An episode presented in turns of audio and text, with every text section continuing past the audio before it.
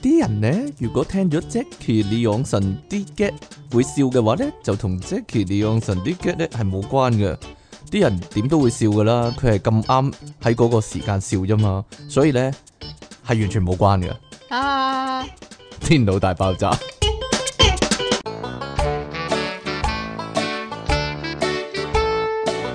好啦，歡迎翻嚟新一集嘅電腦大爆炸，繼續有出體傾同埋苦悶人類嘅救世主啊，即其利昂神啊，點樣啊？點樣啊？好唔滿意啊！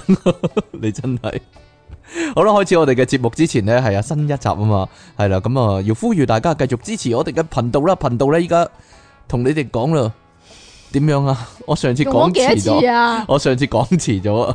你可以咧喺下低呢個留言啦，同埋讚好啦，做咩啫？呢個要諗下先，又喺要下諗一低，諗要喺下低做啲咩咧？係啦，啊究竟喺真係我嘅下低做啲咩咧？同埋咧，盡量將我哋嘅節目咧 share 出去啦。share 嗰啲咧，你睇佢個樣啊，就覺得佢，咦？你應該覺得 Jackie 啲嘅搞笑嗰啲人喎，咁樣啦，你就 share 俾佢啦，係啦。睇廣告啊？ 簡單嚟講，簡單嚟講就係、如果你覺得你啲 friend 之中咧個樣咧係比較低能一啲咧，佢佢應該會覺得 Jackie 啲 get 搞笑嘅喎，咁樣 就 share 俾佢啊。係你啦，你就係被選中嘅人啦，就 係、咁樣啦。好啦，你亦都可以咧加翻我哋嘅 P 床啦，成為我哋嘅會員啦。咁咧你就會得到 Jackie 嘅愛啦，係咯，係點㗎？因為佢咧係啦。如果你做會員啊，俾錢啊嘛。係啊咁，啊，即期咧會更加愛你，係啦，奇愛世人啦，但係咧會愛嗰啲咧俾錢佢嘅人啦，更加 係咯就係咁樣啦。咁所以咧，下低咧有更加好嘅解決方案啊，就係咧你揾到條 link 啦，條 link 咧就會帶俾你無窮嘅快樂啦，因為咧佢會提供好多咧贊助我哋嘅方法啊，係係咯啊，係你咯知唔知點先至會有錢啊？係啦，就係你俾人啊，係啊，將你嘅擁有嘅嘢俾人啊，你就會擁有更多啊，係咪係啊啊，？即係啲回力標啊嘛，冇錯啦，啦，正所謂咧，施比受更為有福啊！下低咧，你會揾到咧，係啦，銀行個數啦，呢個即期嘅銀行户口啦，你好你好在意個銀字咯，係啊然然之後個行字就唔行理佢咯，行咁樣就啫，就寒咗佢咯，係啦，仲有呢個 PayPal 啦、PayMe 啦、轉數快啦等等咧，都可以咧贊助到我哋啊，係啦，正所謂有錢出錢，有力出力啊，冇錯啊，你做得到，好有啦啲咩力㗎？唔知啊， 有咩力啊？笑啦，強顏歡笑啦，聽到即期啲嘅都可以，係啦。得啦嘛，系啊，冇错。好啦，咁我哋咧开始之前咧有啲咩讲话？系啊，琴日咧琴点啊？日咩？唔系唔系，琴日我讲咗琴日先。琴日咧同阿即奇咧搭地铁啊，跟住即奇咧一眼就望到咧前面有個男人咧，佢一眼就望到啊呢、個个系 呢个系基佬嚟嘅咁样喎。究竟點解咧？啊，不如你形容下佢着佢嘅衣着先啦。佢淨係望一唔係即係眼就知即道，係係咁咯嘅樣，即係咁嘅樣。啊！你真係好衰噶。我只係我只係好籠統咁樣形容咗呢件事啫。好啊，O K，係啊，就係嗰個男人咧，佢着上半身好正常，着 T 上恤上半身好正常係啦啦，T 恤啦。通常你男仔下半身着短褲咧，其實我我係好唔中意啲男仔着短褲咧，係短過自己膝頭嘅。係但係嗰個男仔嗰條褲唔單止短過佢嘅膝頭，仲要係勁窄嘅，勁窄嘅，同埋白色嘅，白色，然之後有啲鬚鬚嗰係啲咧，咧即，係好俾女人啲熱褲，你明唔明唔啊？知道佢冇咁短，都遮住大髀，都去到大髀，但係佢去唔到膝頭嘛，去唔到膝頭啊嘛。而咧佢呢個咧窄嘅白色褲咧，就令佢嘅步姿啊，步驚雲可以話係扭下扭下咁樣，扭下擰下扭下擰下咁樣，係咯。係嘛？即係 即係可能呢個扭下擰下係一般人類如果行路嘅時候嘅體態嚟嘅啫，但係因為佢咁樣嘅時候就凸顯咗嗰樣嘢啊嘛唔，知即啦係可能嗰條咁嘅白色小褲褲咧着喺出嘢傾嘅身上，你都會行到咁嘅，我唔知啊可能喎就唔關佢 character 事 嘅，系咯，咁所以咧，如果白色着白色窄褲嗰個男人咧，如果你唔係零嘅話咧，係啦，請你你咁嘅 你做乜啫？你已經你個感你講嘢嘅感覺已經好似咧預期佢係零咁樣啦，我冇咁嘅預期喎。唔知啊，咁你就哦我係只咯，係好籠統咁樣簡清咗呢樣嘢啫歡迎你 send 佢可能唔係嘅，佢可能只不過係係興趣興趣係咁，佢覺得咁唔係樣着得好睇。佢係呢個係喜好嚟嘅啫哦，佢可能係呢個時尚啊，吓，時尚品味呢啲係啦，潮流哦咁噶嘅係啦， 潮流追上潮流係啦，即係既然依家啲男仔着嗰啲褲都越嚟越窄啦，冇錯。我條仔成日都話啲黐線着得咁窄嘅褲抽嘢擺邊咧咁，秋夜擺邊夾住咯，大髀中間夾住咯，小係咁身嘅咩蠟筆小新咁講嘛，其實我係女仔嚟噶嘛， 係啊係咯係啊係係啊咯，好啦，咁我哋咧係咪啊？仲有咩講啊？係啊，我我哋咧。 啊係啊，我哋不停咧，咪講一啲新聞咧，係關於啲人咧誤入啊，唔入歧窿誤入歧途啊，將一啲唔物體啦，擺入啲唔應該擺嘅窿啦。咁啊，當然啦，可能好多人印象就係我哋成日講啦，啲人擺啲嘢入去後門啦。但係咧，其原來實咧，前後左右都有，男仔啊，尤其係啊，令人驚心動魄就係會擺啲嘢入去前面啊，明唔明啊？ 係咯，咁嘅情況，但係竟然咧，近期香港又發生，我諗咧即期令人令到好多廣大嘅聽眾失望啊！係嘛？系啊，個個都買你會講呢單咁喎，但係你冇擺入去新聞嗰度 都先至離奇啊！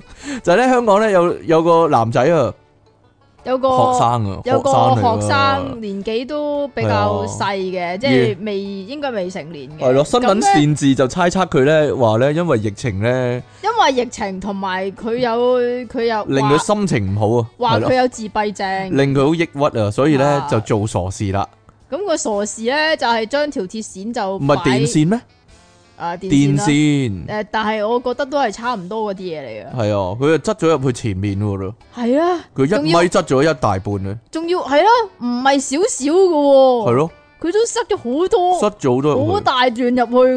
咯，啊如果大家咧想象唔到嘅情況咧，你去諗下嗰啲 party 嗰啲手拉炮啊，尖不甩有條繩， 有條繩喺嗰度，係啦，大概係咁樣樣，點啫？你講㗎咋？唔係咁點喎，手拉炮咁咯。咁結果咧，佢媽媽咧就真係好似玩手拉炮咁喎，幫佢掹翻出嚟喎。 唔痛㗎，係啦，所以佢好痛咧，就去咗睇醫生啦。但我係入都痛啦。個醫生都話估唔到佢可以咁忍得痛啊。忍得痛唔知咯，可能當中得到快感你唔知啫，係係咁你唔係嘅咩當事人，係咯。子非魚，又焉知魚之樂啫，係咪先？ 係係啊，咯，我冇 J，子非雀，又焉知非雀之樂咧，就係咁樣啦。好啦，咁啊，點嘅啫？我估唔到咧，你有啊嘛？我估唔到呢個情況會嚟咗香港喎。其實我哋不其實斷我諗香港不嬲有噶啦係，嘛但係就冇冇外爆國出嚟啲傳媒 咁咁賤啊格，咁賤格。 open，系咪啊？系咯，唔知咧。咁好多人都會諗，咦如果前面嘅話，應該女仔會擺前面咯，咁啊男仔又擺前面，係咯。我哋咧不斷講呢啲新聞咧，突然間一講呢啲咧，就覺得好有親切感咯。係嘛？大家即刻好似啊一翻見到呢一啲啊，翻咗屋企咁樣， 係咯。呢個就係電腦大爆喺炸邊。度嘅屋 企啊？俾大家嘅歸屬感啊！但係咧，我哋其實不斷講呢啲新聞，唔係衰格啦，亦都唔係為咗笑佢哋啦。嚇其實我哋係為咗以後啊阻唔使止係啦，我哋以啊後唔使再講呢啲新聞啦，係係啊為咗係係啊，咯。即但係係咧。地獄不 空就誓不成佛啊嘛。冇錯啦，所咁以屎不窿不空咧，我哋就唔會停播嘅，係係啊啦，我哋會繼續 繼續奮鬥落去，為咗呢個全人類嘅幸福嚟講，係啦。不過咧，好可惜啊，因為人類總係會犯相同嘅錯誤，係啦， 因為佢冇冇人吸收到歷史嘅教訓，係啦。好啦，仲不過有㗎。佢嗰單連住咗另外一仲單有個㗎 friend 唔係唔係 friend 啦，係另一個男仔啦，佢就擺咗個洗頭水樽蓋入入後門面嘛。啊！跟住成屋揾唔到個洗頭水水個蓋，哎呀 漏晒啦，漏晒啊仔，揾唔揾到個洗頭水個蓋啊咁樣啦，係咯，嗯， 真係啊！點啊？希望咧佢哋個洗頭水咧係咯可以可以用唔嚟洗頭唔啦。使漏啦，係啦，唔使漏晒啦，係啦，就係咁樣啦，好啦，好啦，得啦嘛，得啦，唔知個手拉炮一掹咧會啪一聲啦，啪 啪咁啊，係咯，你咪想試下，唔想試。我幫你啊。系咯，吓、咁我哋今集個封面就影咗手拉炮俾大家睇。哦 我驚有啲人未玩過， 我驚有啲人未玩過手拉炮咧，就講唔即係聽唔明我哋講乜啊。 而有八十 cm 喺里面噶。好啦，咁我哋咧開始講呢個新聞啦。點解咁多呢啲類似嘅嘢嘅咧？ 喂喂喂，大家不如講下，你有冇諗過咧，自己行山啊，或者喺條街度行咧，會會會見到呢啲咩炸彈啊嗰啲啊，爆炸物嗰啲啊，係啦，其實香港之前有一單都係啊係啊，行山幾離奇哦，我嗰唔係行山啊，係無啦啦喺屯門路邊咁樣有個二戰嘅炸彈，但係屯門嗰度明明係填海填出嚟嘅，有人帶過去咯，唔咁知啊帶過去啊，你你哋會即刻諗乜咧？如果真係見到，真係啊，要揾劉德華咁樣啊，係咯，核彈都識拆啦佢咁樣啊，係係咯嘛，係啊，唔知道。阿即奇即刻 反白眼啊，真係，哎呀咁啊，咁乜都可以揾劉華噶。 咁啊係喎，如果填海都可以揾劉華喎。你話講嗰嘅個，咋啦，你話嗰個位係填海係填啊翻嚟嘛，係係咯啊，又有炸彈又有填 海。仲唔係劉華 嘅？一定係豆，一定係揾劉華，即刻俾個電話我， 係咯。好啦，咁呢個 咧即，刻打去華仔天地，呢個咧就有個阿嬸咧，係喺德國德㗎。國阿嬸啊，你讀多次啊？德國德啊，德德德國啊？係德國啊，點啊你？你讀多次德 國德啊？德啊？啊國 係啦，就係咁樣啦，國啊？國咯，唔係國啊？國 À, 啊，點樣啲國啊？唉，講一係集啊，啊，可以有個啊呢啲呢個有個阿 Sam 咧，就咁佢中意樣嘅晨間慢跑啊，晨間慢跑，係啦，係朝喎早跑下步咁樣。喺廿六號呢個婦人呢，就晨間慢跑，行經德國嘅城市叫咩啊？帕帕沙魯爬沙咯，帕沙啊，呃點德啊？你唔好扮啦，你德文你點識講啫？其實佢係咁樣講嘅點。啊？又 Greta 係 w a v e 係 r 啦係係啦係呢樣啊啦，呢 個德文係咁樣讀，係啦。呢度森林嗰度咧，佢乜慢跑去到森林喎？其實會唔會驚嘅咧？講真，咁人哋跑慣噶嘛，咁啊跑係慣跑熟，成日睇西片咧，啲森林有啲嗰啲兇殺人兇手嗰啲噶嘛，好驚噶嘛。係啦，係嘅咩？但係佢就唔係發現殺人兇手，佢發現一發個咧現咧有一個詭異嘅綠色大布袋，軍綠色大布袋啊！然之後佢好奇啦，咁啊將個袋打開一睇，裏邊裝有滿滿嘅手佢榴彈，一大袋手榴彈喎，跟住咧佢就即刻咧直覺認為啊呢個婦人佢可能係啦直覺比較強佢啲佢有啲直啲，覺好敏鋭啊，係啦冇錯咁就話咧呢啲絕對係二戰時期留低嘅手榴彈嚟㗎，可能真都唔定咧。係啊，可能當年有士兵咧喺呢一度主呢要係炮兵啊嗰啲，係啦，係啦就遺留落嚟嘅。咁因此咧，佢趕緊就通知警方啦。係啦即刻報警，喂，咁因為德國嘅警方啊嘛，可能好啲佢啊，哋係堅啲噶。係咁而因為佢報案嗰陣時陳述嘅手榴彈數量相當龐大啊，咁警方咧就真係出動到多多名名嘅嘅劉劉德德華華咧，就去就 嚟到啦到現場。就好驚爆炸啊嘛，咁就諗住係啊去拆彈啦，咁啊，因為可能會影響附近嗰啲住戶噶嘛，係咪先？不料嚇當劉華趕到 現場。係仔細咁樣樣攞起手榴彈嚟去觀察但係好嘅輕時喎候咧，咦？點解稀溜溜嘅？輕溜溜，同埋裡面係有嘢嘅，好明顯係咧，同埋啲手榴彈膠嘅喎係膠嚟。噶，膠彈嚟噶，咁啲劉華咧就開始拆開個手榴彈啦真係拆彈，唔知有冇即係着晒防護衣嗰啲咧，戴晒面罩嘅咧，咁你睇劉華都要㗎啦，冇錯。啦，如果唔係點劉華咧真係。咁一打開，發現咦，空心嘅佢喎，係個盒嚟噶，原來，而且裏邊係裝咗 condom 同埋潤滑劑㗎。冇錯啦，就算係咁嘅情況呢，啲警方都即刻開始推劉，華係劉華都即刻開始推理啊！啊！究竟點解會留低一大堆咧呢啲鹹濕手榴彈呢？ 係咯，咁呢一下啲劉華先知道咧，原來呢啲唔係手榴彈嚟噶，佢哋係手榴彈造型嘅情趣用品。咁情趣產品啊！ 可能係有情趣用品廠為樂嘅， 咁又或者呢，佢話 有民眾喺呢度開 party 樂而忘返啊！咁啊冇帶走噶，但係好奇怪，開 party 但係佢哋全部冇用喎，係咧，入面全部啲嘢定還是係突然間呢，因為開 party 好好開心啊！咁啲女呢就濕晒就唔使用嗰啲潤滑液啊，你咁講，啲仔啲仔呢。唔濕嘅 咩？系嘛？啲仔咧亦都全部咧要，開 party 先濕嘅咩？係嘛你就係啲仔咧亦都全部咧唔用 condom 啊，啊，所以咧嗰扎嘢帶咗嚟就係冇用到，就係咁樣啦。party 係照開噶啦，哦係啊大家唔好以為 party 開唔成，party 係照開噶，仲好開心添。係已經唔使用啦嗰啲嘢，係咯，大家冇晒顧慮，可以話係可以最話後咧。拉近咗人與人之間嘅距離，可係啊以即係啊刻係啊，係啦咁最後咧，啲劉華咧就放低戒心啊，帶走咗呢一大袋嘅情趣用品咧。據為己有，你講嘅咋？ 我我相信劉華係唔會咁做我嘅。覺得係會咁做噶。係喎，劉華劉華曾經講過自己性慾唔係好強啊，所以佢佢可能冇用對係佢咩。係啊，真係㗎？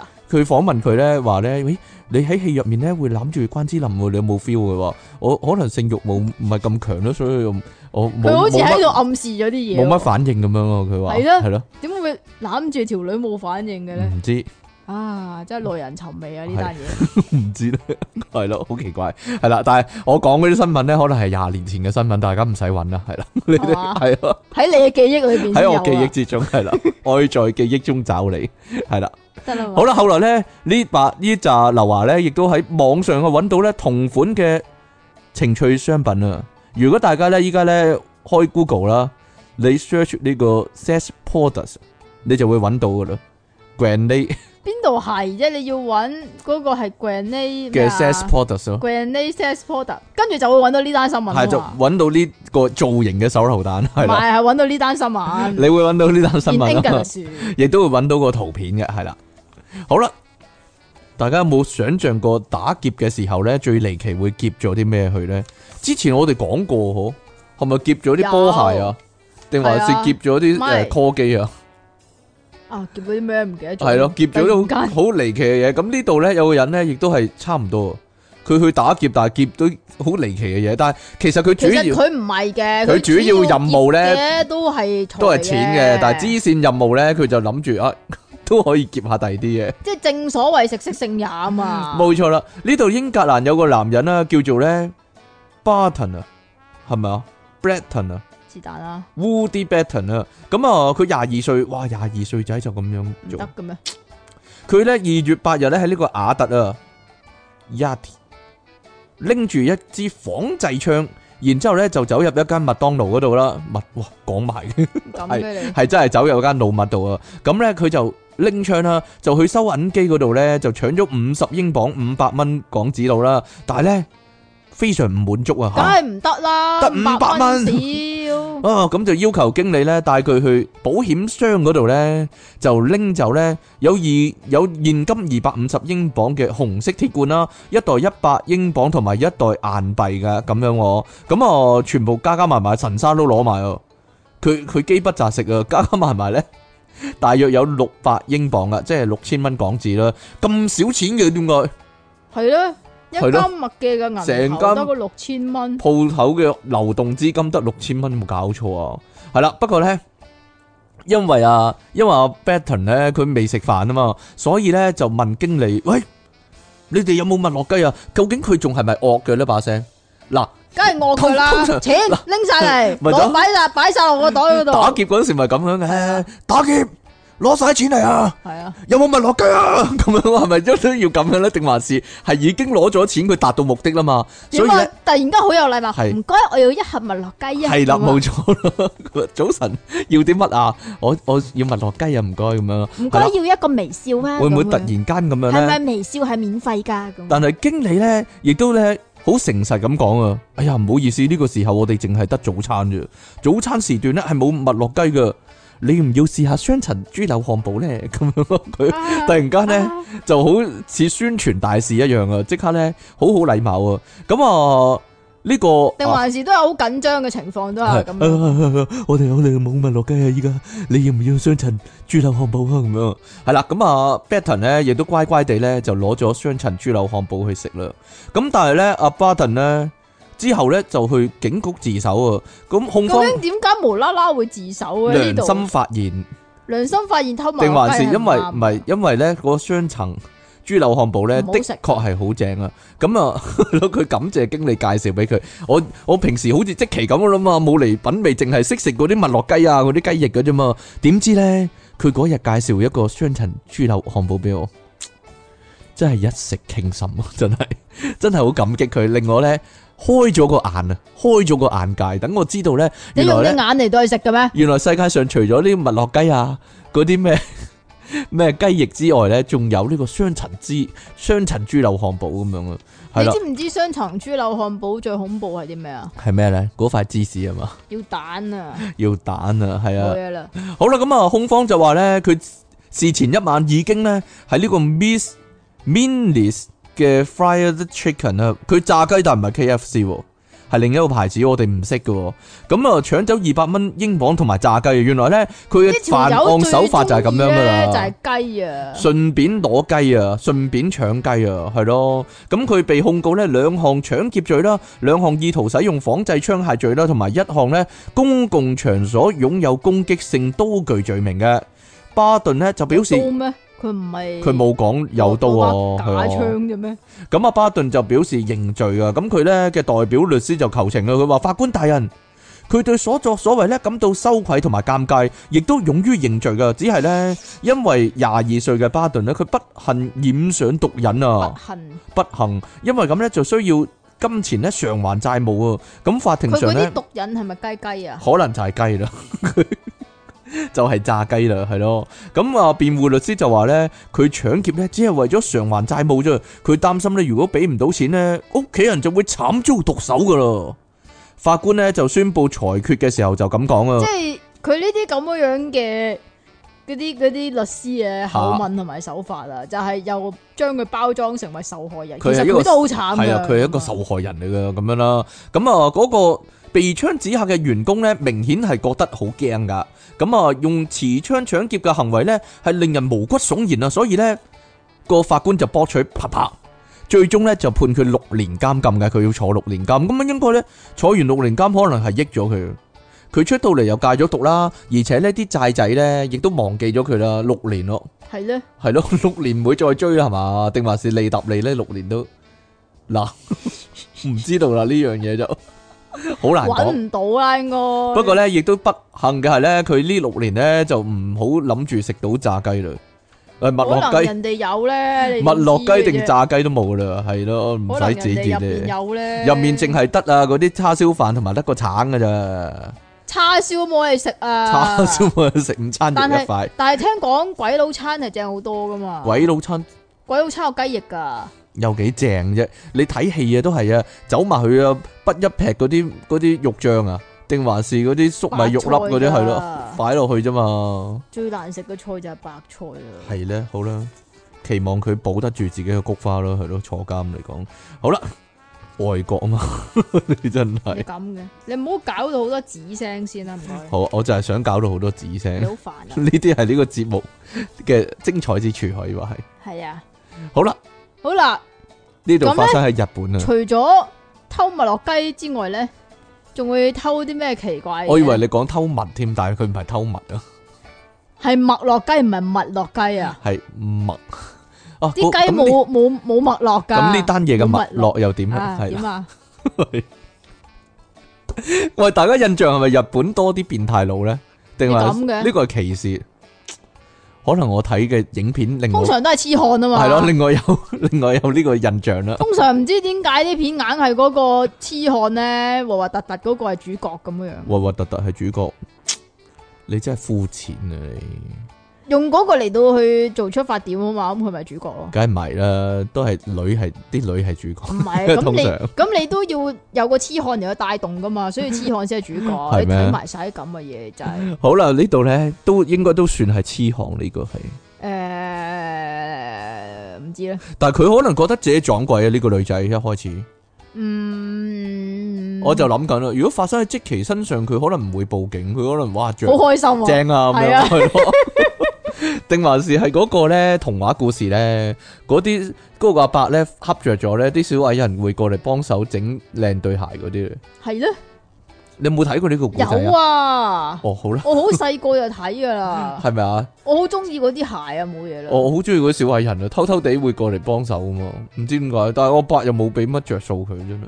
好啦，呢、個。咁嘅系啊嘛，呢個女仔呢個咧呢就有呢個類似奇遇啊，可以話係喺名古屋市東區一間音樂室嘅廿三歲導師，咁佢就放工啦，然之後咧就唔知點解放工要着鞋嘅。系咪啊？唔係去睇下隻鞋唔啊！係哦啊，唔係放工要着鞋噶。大佬人哋哋日翻工本啊嗰陣時嘛會除鞋嘅，唔知點日解。本啊嘛，翻教室嘅話咧，佢哋要着個室內鞋啊！我咁噶，你你你你仲話自己係動漫迷嗰啲咧？你點解呢啲嘢唔知嘅咧？你人會你會覺得啊翻工啊嘛，咁翻工點會翻學都會嘅，人哋乾淨啊嘛，室內唔即係係咯，唔會將出面啲狗屎嗰啲踩咗入去嘛，係啊，咁啊係嘅，咪就係哦咯，人哋衞生好咁多多，狗屎嘅咩？鬼知咩？咁嘅你。好啦，咁咁啊，咧佢就放放工嗰陣時啊，着翻對鞋啦。咁佢一着就發現，咦？點解隻鞋咁奇怪嘅咧？隻鞋明明已經係着咗一段時間嘅舊鞋嚟噶啦，咁佢已經係有啲地方已經係爛咗噶咯磨損咗啊，喎。係啦，點解？但係佢着起嚟新速速咁樣。新簇簇咁樣，而且又冇舊鞋嗰啲痕跡嘅咧。系咪啊？即系变咗新鞋啊！係啦。佢话咧如，果你你发现你對鞋咁樣嘅話，你會懷疑對鞋去咗邊呢？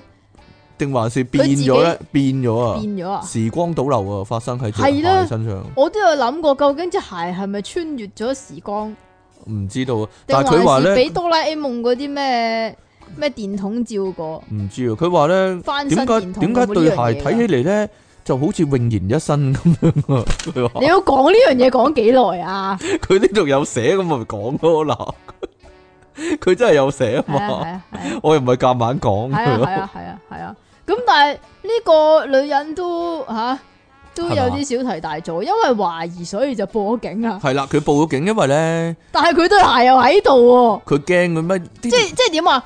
報警，然之后话俾警察叔叔聽，唔知邊個偷咗我對鞋嗰啲痕跡啊？咁啊，唔系啊，因为咧呢个日本嘅传统嚟嘅。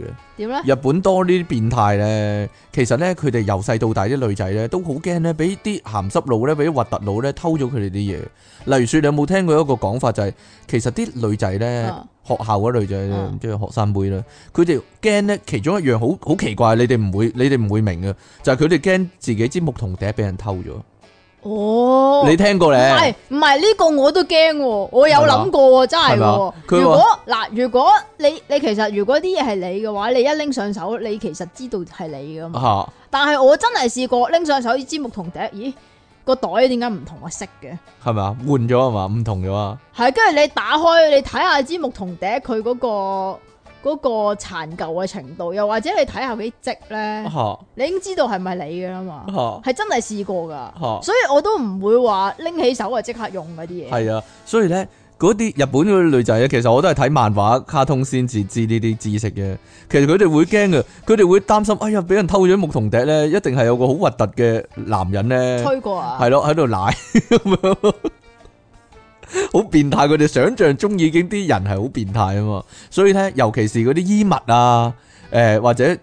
P.E. 褲嗰啲咧，佢哋都會由細到大都會驚啊！哎呀，你俾人偷咗啊咁樣咧，就哎呀，一定係有個鹹濕佬偷咗啊咁樣，類似係咁咧。所以咧，佢有咁嘅諗法咧，我覺得係係正常嘅日本人嘅思，日本人嘅由細到大嘅經驗嚟講，咁好簡單嚇啫，咪有懷疑咪抌咗佢咯唔。係佢報警咯，所以咪佢就覺得，咦，佢對鞋係咪俾人偷咗咧？結果咧但係對鞋又嚇、冇嘢啦，算啦，竟都然係咧一樣嘅啫。如果如果有咁樣嘅懷疑，又或者有咁嘅恐懼嚟，係，啦，所以咧警方咧竟然啊，真真係係揾到個兇手，係咯，湊到一個三十三歲嘅嫌疑犯，係日本愛知縣嘅三十三歲嘅上班族啊，佢話姓楊明。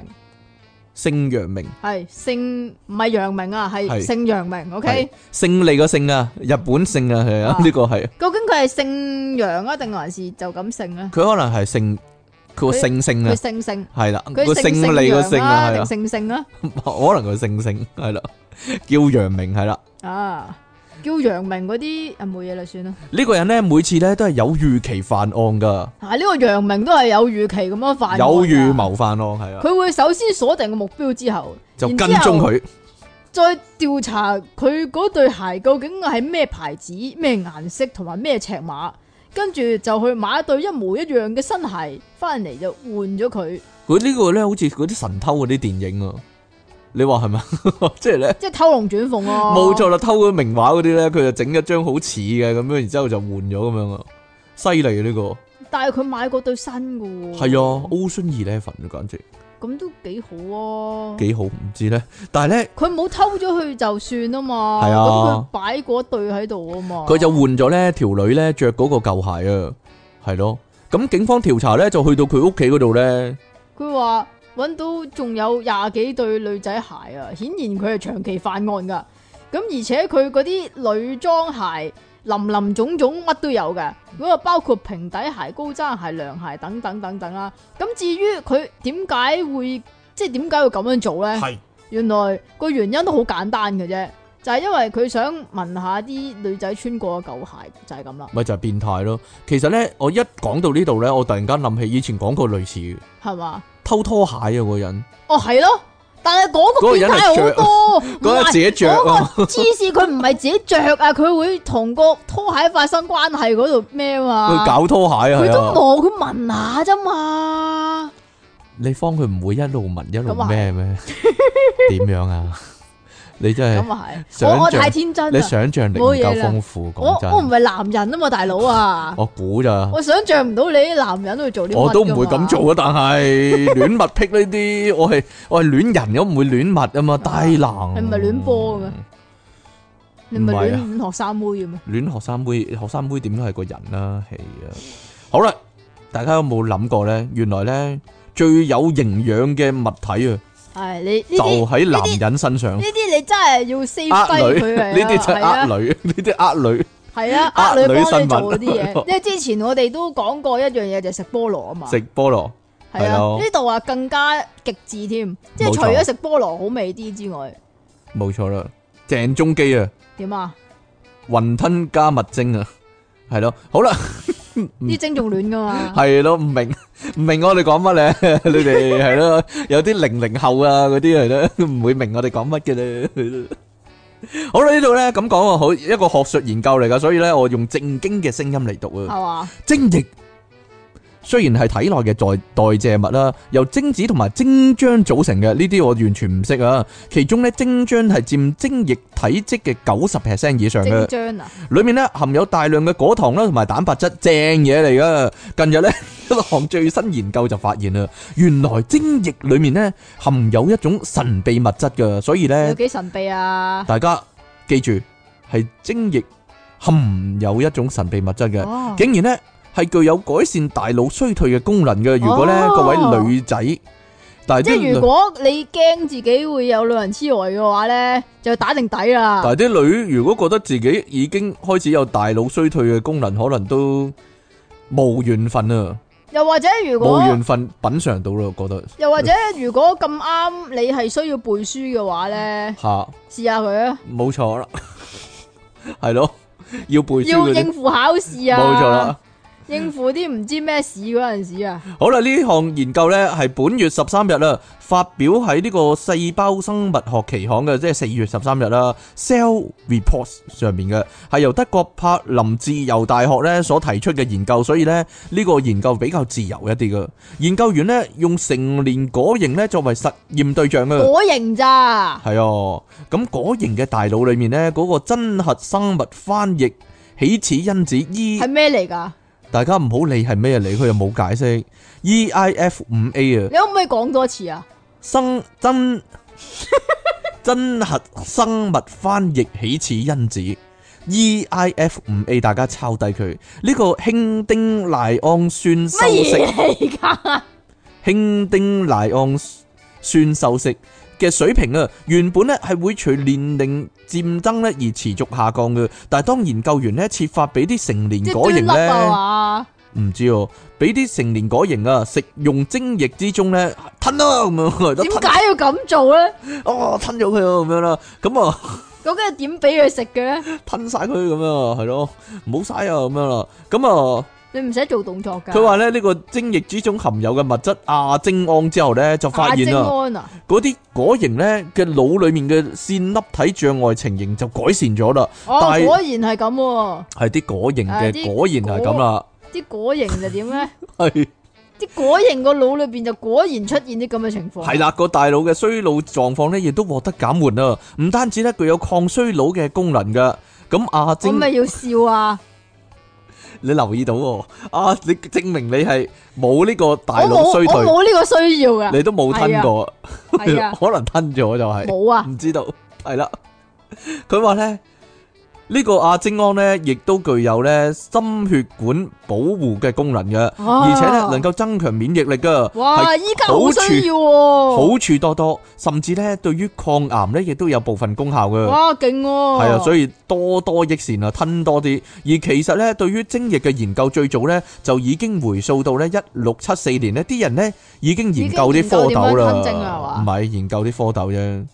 一個咧叫做咧 Anthony Phyllis Van Leeuwenhoek 嘅科學家。讀就好啲啦，就用嘅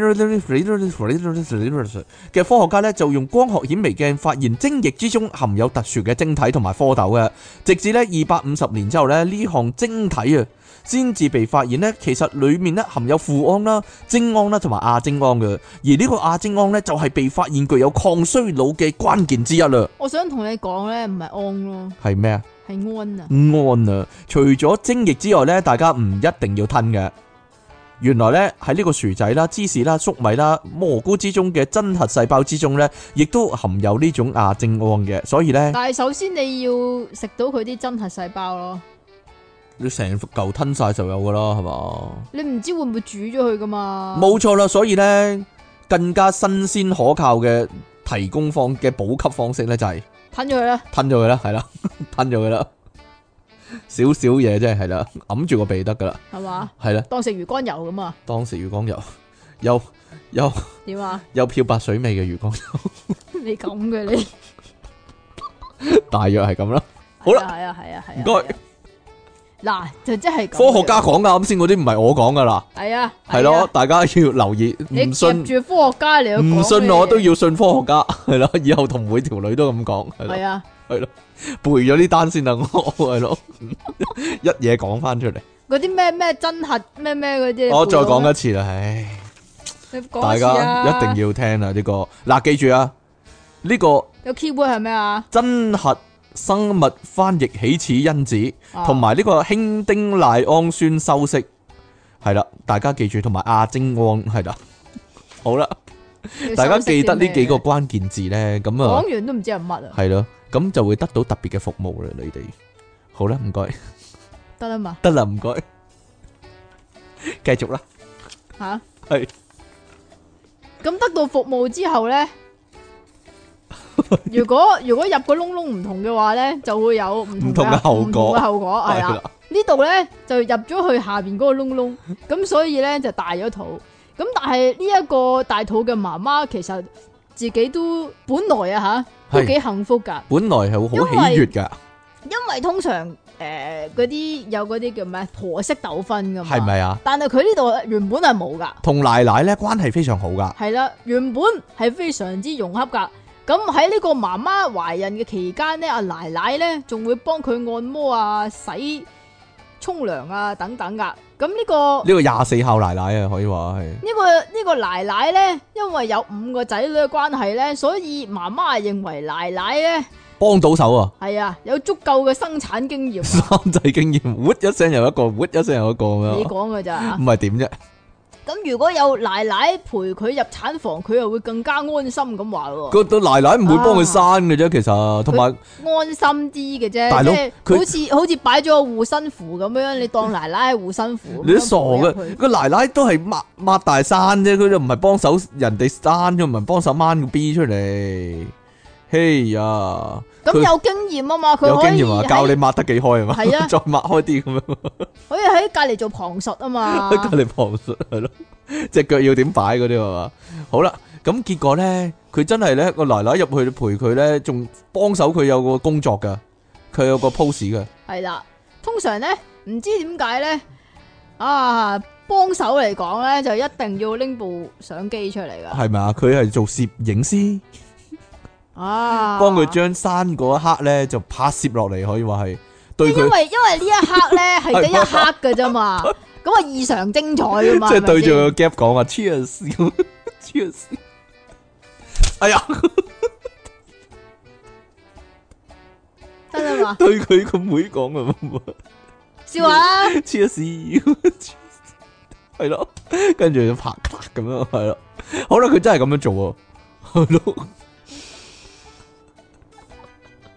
跟住咧仲要唔知點解咧呢啲嘢要開心 share 噶，冇错啦，咁啊 share 当咗佢系俾 Bobo 啲啊，佢咁嘅你当佢嬌咯咁，做好多個噶，好，咁咧就分享俾嗰啲姨媽姑姐啊啊啊啊表姑奶啊呢啲睇啊，系啊，连咧嗰啲远房亲戚咧，好全部傻，都 share，全部晒啊都有一一人一张，系啦。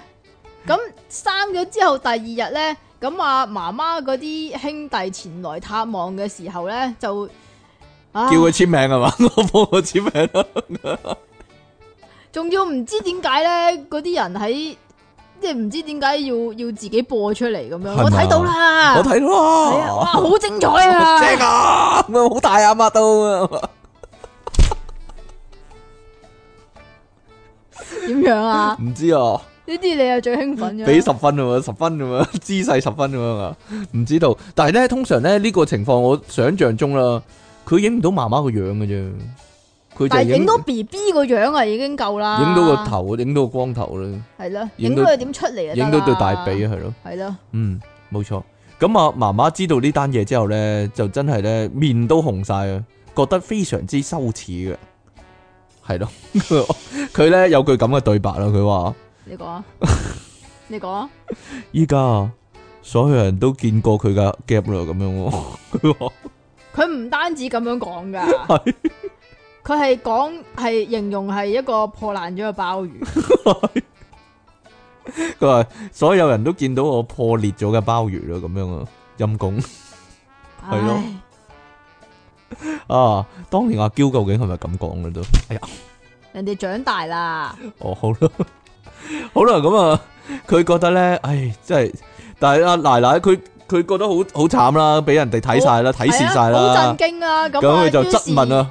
係啊，你點解要咁樣做？佢老公都覺得唔好啊！哎呀，有冇搞錯啊媽咁樣啦？佢就問啊阿奶奶：點解你要咁做啊？咁樣唔經我同意就將我個 app 啊你講嘅咋嗱？派俾人睇啊咁樣啊，係咯。但係佢奶奶咧係有咁奶奶就梗係有奶奶嘅解釋㗎啦，係咪冇錯啦先人奶哋奶奶奶嚟㗎嘛，啊奶奶，，唔該你用奶奶嘅聲嚟講啦，我冇奶奶 喎，但係，係哎呀，呢啲相啊可以展現到母愛嘅美麗㗎嘛，咁啊使自己感到驕傲同埋興奮添啊好！興奮系啊！啊，俾人睇到啊，睇啊睇系啊，啊，好兴係奋啊，哇，啊！好興奮啊咁樣，俾人睇，跟住自己好興而奮，喺 send 呢啲相嘅時候，亦都冇考慮到會帶嚟傷害啊，為咗新抱。因為沒有比較就沒有傷害嘛，因為咁㗎張相裏面咧得一個哦 gap 啊，哦，所以咧就冇另一啲 gap 咧。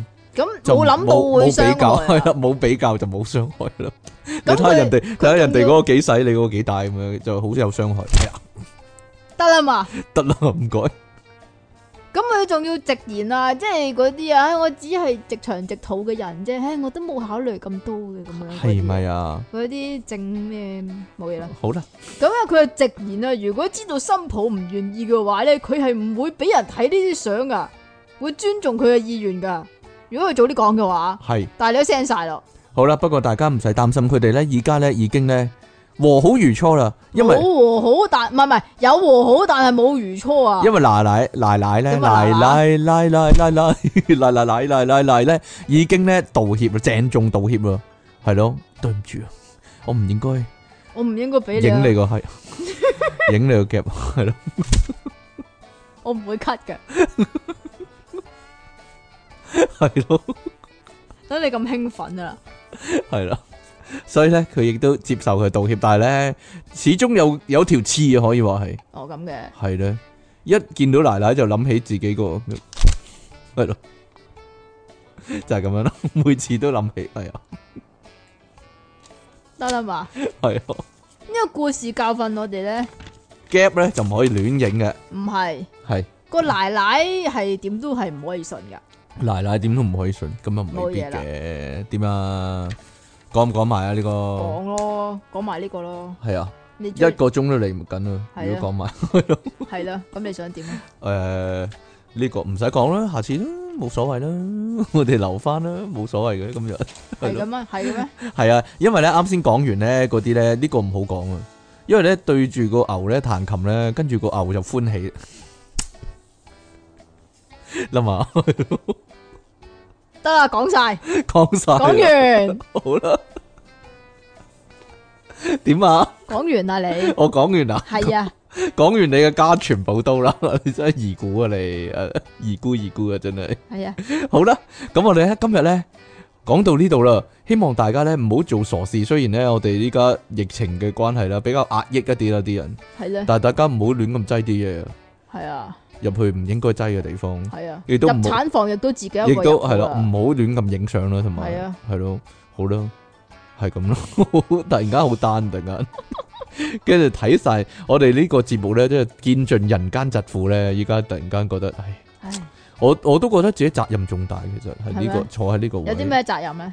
系啦， 你话你话地狱不空啊係嘛，啊，誓不成佛啊嘛，系係咯啊系咯，所以咧 就系咁样啦。好啦，咁啊，下次咧我哋赶紧翻嚟同大家见面再系咯，但我未谂到题目啊。啊，我琴日谂咗咩题目咧？算啦，好啦， 依家已经忘記咗添。之後先 講啊，好啦，咁我哋咧下次再見啦，拜拜。哦，好咯，終於翻翻嚟咯，電腦大爆炸嘅 B part 啦，繼續有出體傾，同埋苦悶人類嘅救世主即其利昂神啊！我哋今日咧就會講咧呢個電視教我的事情啊！阿即其好唔中意呢種咧比較文學嘅名啊，點樣啊？但係正式開始節目之前呢，繼續呼籲大家支持我哋啦！你可以訂閱翻我哋嘅頻道啦，喺下低留言同讚好啦，同埋呢，盡量將我哋嘅節目呢 share 出去啊！至於點樣 share 我哋嘅節目出去呢？我有冇講過連鎖信呢樣嘢啊？ 每個人咧寫十張信咧，你收到呢封信咧，你會行非常好嘅運啊！不過咧，你要將呢封信咧抄十次咧，然之後寄俾十個朋友，完成咗呢件事咧，朋友，朋友朋友朋友。朋友，完成咗呢件事呢，你就會大吉大利啦，咁樣啦，就係、請請收聽電腦大爆炸就係、咁樣啦。咁呢個我諗通都常得唔係恐怖嘅咩？通常都恐怖噶，係啊，你如果唔將呢封信抄俾十個朋友嘅話，即期就會嚟揾你啦，咁樣啊， 都好恐怖，啲人好驚咁樣。 係啊係啊，鬼故一樣啊，簡直係係啦，咁就可以將我哋嘅節目呢，盡量嘅 share 嗰啲呢需要嘅人啊，需要嘅有啲人咩需要我哋嘅節目呢？有啲咩人係啦，就係、苦悶嘅人類啊嘛，係咪先？ 我諗好多啊，大把呢個世界應該。好啦，咁你亦都可以咧加翻我哋嘅 P 床啦，成為我哋嘅會員啦，成為電腦大爆炸嘅會員啊，咁會點樣啊？聽到由零開始咯，係好奇怪，唔知點解成為電腦大爆炸嘅會員，但係你會聽到由零開始。不過呢，我覺得有着數嘅，真係。如果咧你真係咧好中意聽即其利昂神把聲嘅話呢，你做咗會員啦，而你呢兩個節目都有聽呢，咁你一個禮拜就好忙啦。你會有五個節目聽， 一個禮拜七日，但係你有五日都會有節目聽嘅，係啊！依家呢，我哋都好忙啊，係咯，我哋差唔多日日都會出節目噶， 係啊，好勤力啊！如果你咧冇加入呢個 P 床嘅話呢，你就唔 唔你知就啦冇。呢一個日日都有節目聽嘅福利啦。係啦，，冇錯啦，恨聽就話啫，你唔係 你唔係嗰恨個。好恨唔恨唔聽到係你個把 個都聲唔係個個好恨聽噶嘛，係係咪啊先？係啦，你亦都可以咧下低揾條 link 咧，係啦，就係、贊助我哋嘅 link 啊。入面咧點啊？合金係啊，超合金㗎嘛又要講一 次，係咯，你就會揾到咧。係啦，可以支持我哋嘅方法啦，有銀行個數啦、PayPal 啦、PayMe 啦、轉數快啦等等啦，你只要有錢啊，就好容易俾到我哋嘅。你你只要有錢啦，而你又想將呢啲錢俾我哋啦，咁你就好容易俾到我哋噶啦，係咪先？最緊啊我咧要有收呢到個五心。十蚊啊，你收到五十萬，我收到一百蚊，咁點啊？冇冇 乜點，多係咪要謝比較翻啊？而家多謝大家，係啦， 咪就係比較一番咯，我咪話咯，五十蚊算好啊，係啊係咯，係啊，係啦，不過啊，即期可能啲人覺得即期近來啲嘢咧進步啊，即有係進搞笑步，咗五倍噶啦喎，已經永遠有進步吓，搞笑咗五倍噶啦， 原本十蚊啊嘛，而家五十蚊啊嘛，係咪啊？唔係唔係，我我我冇計錯數啊嘛，大家有留意下，幫我，大家幫我留意下，真係我哋啲節目咧，尤其電腦大爆炸啦，唔好講由零開始啦，電腦大爆炸係啦，會唔會咧冬天嘅時候咧會精彩啲咧？點解咧？夏天附近咧就會渣啲跌咗鑊咁樣咧，因為咧我冬天嘅時候咧係係毫無節制咁任食朱古力噶嘛，吓，而朱古力咧可以補腦啊，保呢個 留啊係咯糖分啊嘛，個頭腦運作得靈活啲啊，咁你依家咧個腦咧就處於一個缺糖嘅狀態。冇錯，，完全係冇糖嘅狀態， 幾個月冇冇掂過糖啦，係咯，咁我所以咧而家咧頭腦比較但遲鈍係一你啲啊，依然都係會飲汽水嘅喎，我度汽水冇糖啊嘛。假嘅，嘿，點會假啫？凌麗瑤都講話係真嘅。關凌麗瑤咩事 啊？日本咧嗰個白色可樂咧，其實一路可所有可樂啦，都係凌麗瑤賣廣告嘅。係啊， 我成日如果我開 YouTube 見到，我會睇晒嘅。我呢個我就真係會睇晒啦。 係啦我，S 識唔會播俾你睇，有啊，有睇喎。SK Two 個廣告都係，我會睇晒嘅。佢已經變凌咗麗瑤阿婆啦。婆嚟個頭啊！其實凌麗瑤咧，我其實一直對佢都冇乜印象，我淨係覺得佢個名好淫嘅。好人唔係啊，一啲都唔係，好端莊。你諗下凌麗瑤喎，凌麗瑤啊，唔係啊，嗰日咧，我嗰日去睇凌麗瑤上嗰套戲啊嘛。邊套 啊？太太小心輕放啊嘅電影版啊，誒、因為我有睇嗰套電視劇啦，睇完睇完之後咧，我真係同我老婆講喎，喂，對唔住啊，如果凌娜要嫁俾我咧，我會去娶佢咁樣。啊 跟住我老婆話好啦，咁你去啦，咁 樣就係咁樣啦，好啦，但係冇可能發生嘅事，所以冇乜所謂啦。我哋今日咧教咧講呢、個唔係教啊，係講呢個咧電腦教唔係電視教我的事情點啊，啊？電你腦大你爆係炸。咪你係咪個腦有啲問題啊？系個腦有啲問題，電腦大爆炸教我的事情啊，電視教我的事情啊，係啦，咁啊由細到大不如咧電教我的事情啊！都得嘅，由細到大咧，大家睇電視咧會學佢啲乜嘢咧？啊，即其利昂神最耍家啊，學大衛高百費啊，係飛定係飛咧？究竟呢是但都冇所謂啦，變魔術啊，即係咧樣嘢我同我阿爺拗過㗎。係大衛高百費定大衛高柏飛系啊，因為佢識飛，所以就係飛啊！係咪啊？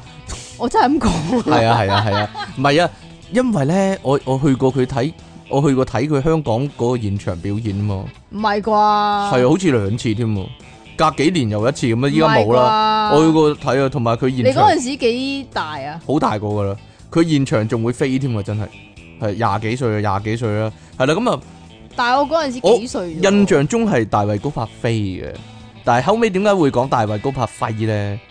最衰就係周星馳，係咁嘅咩？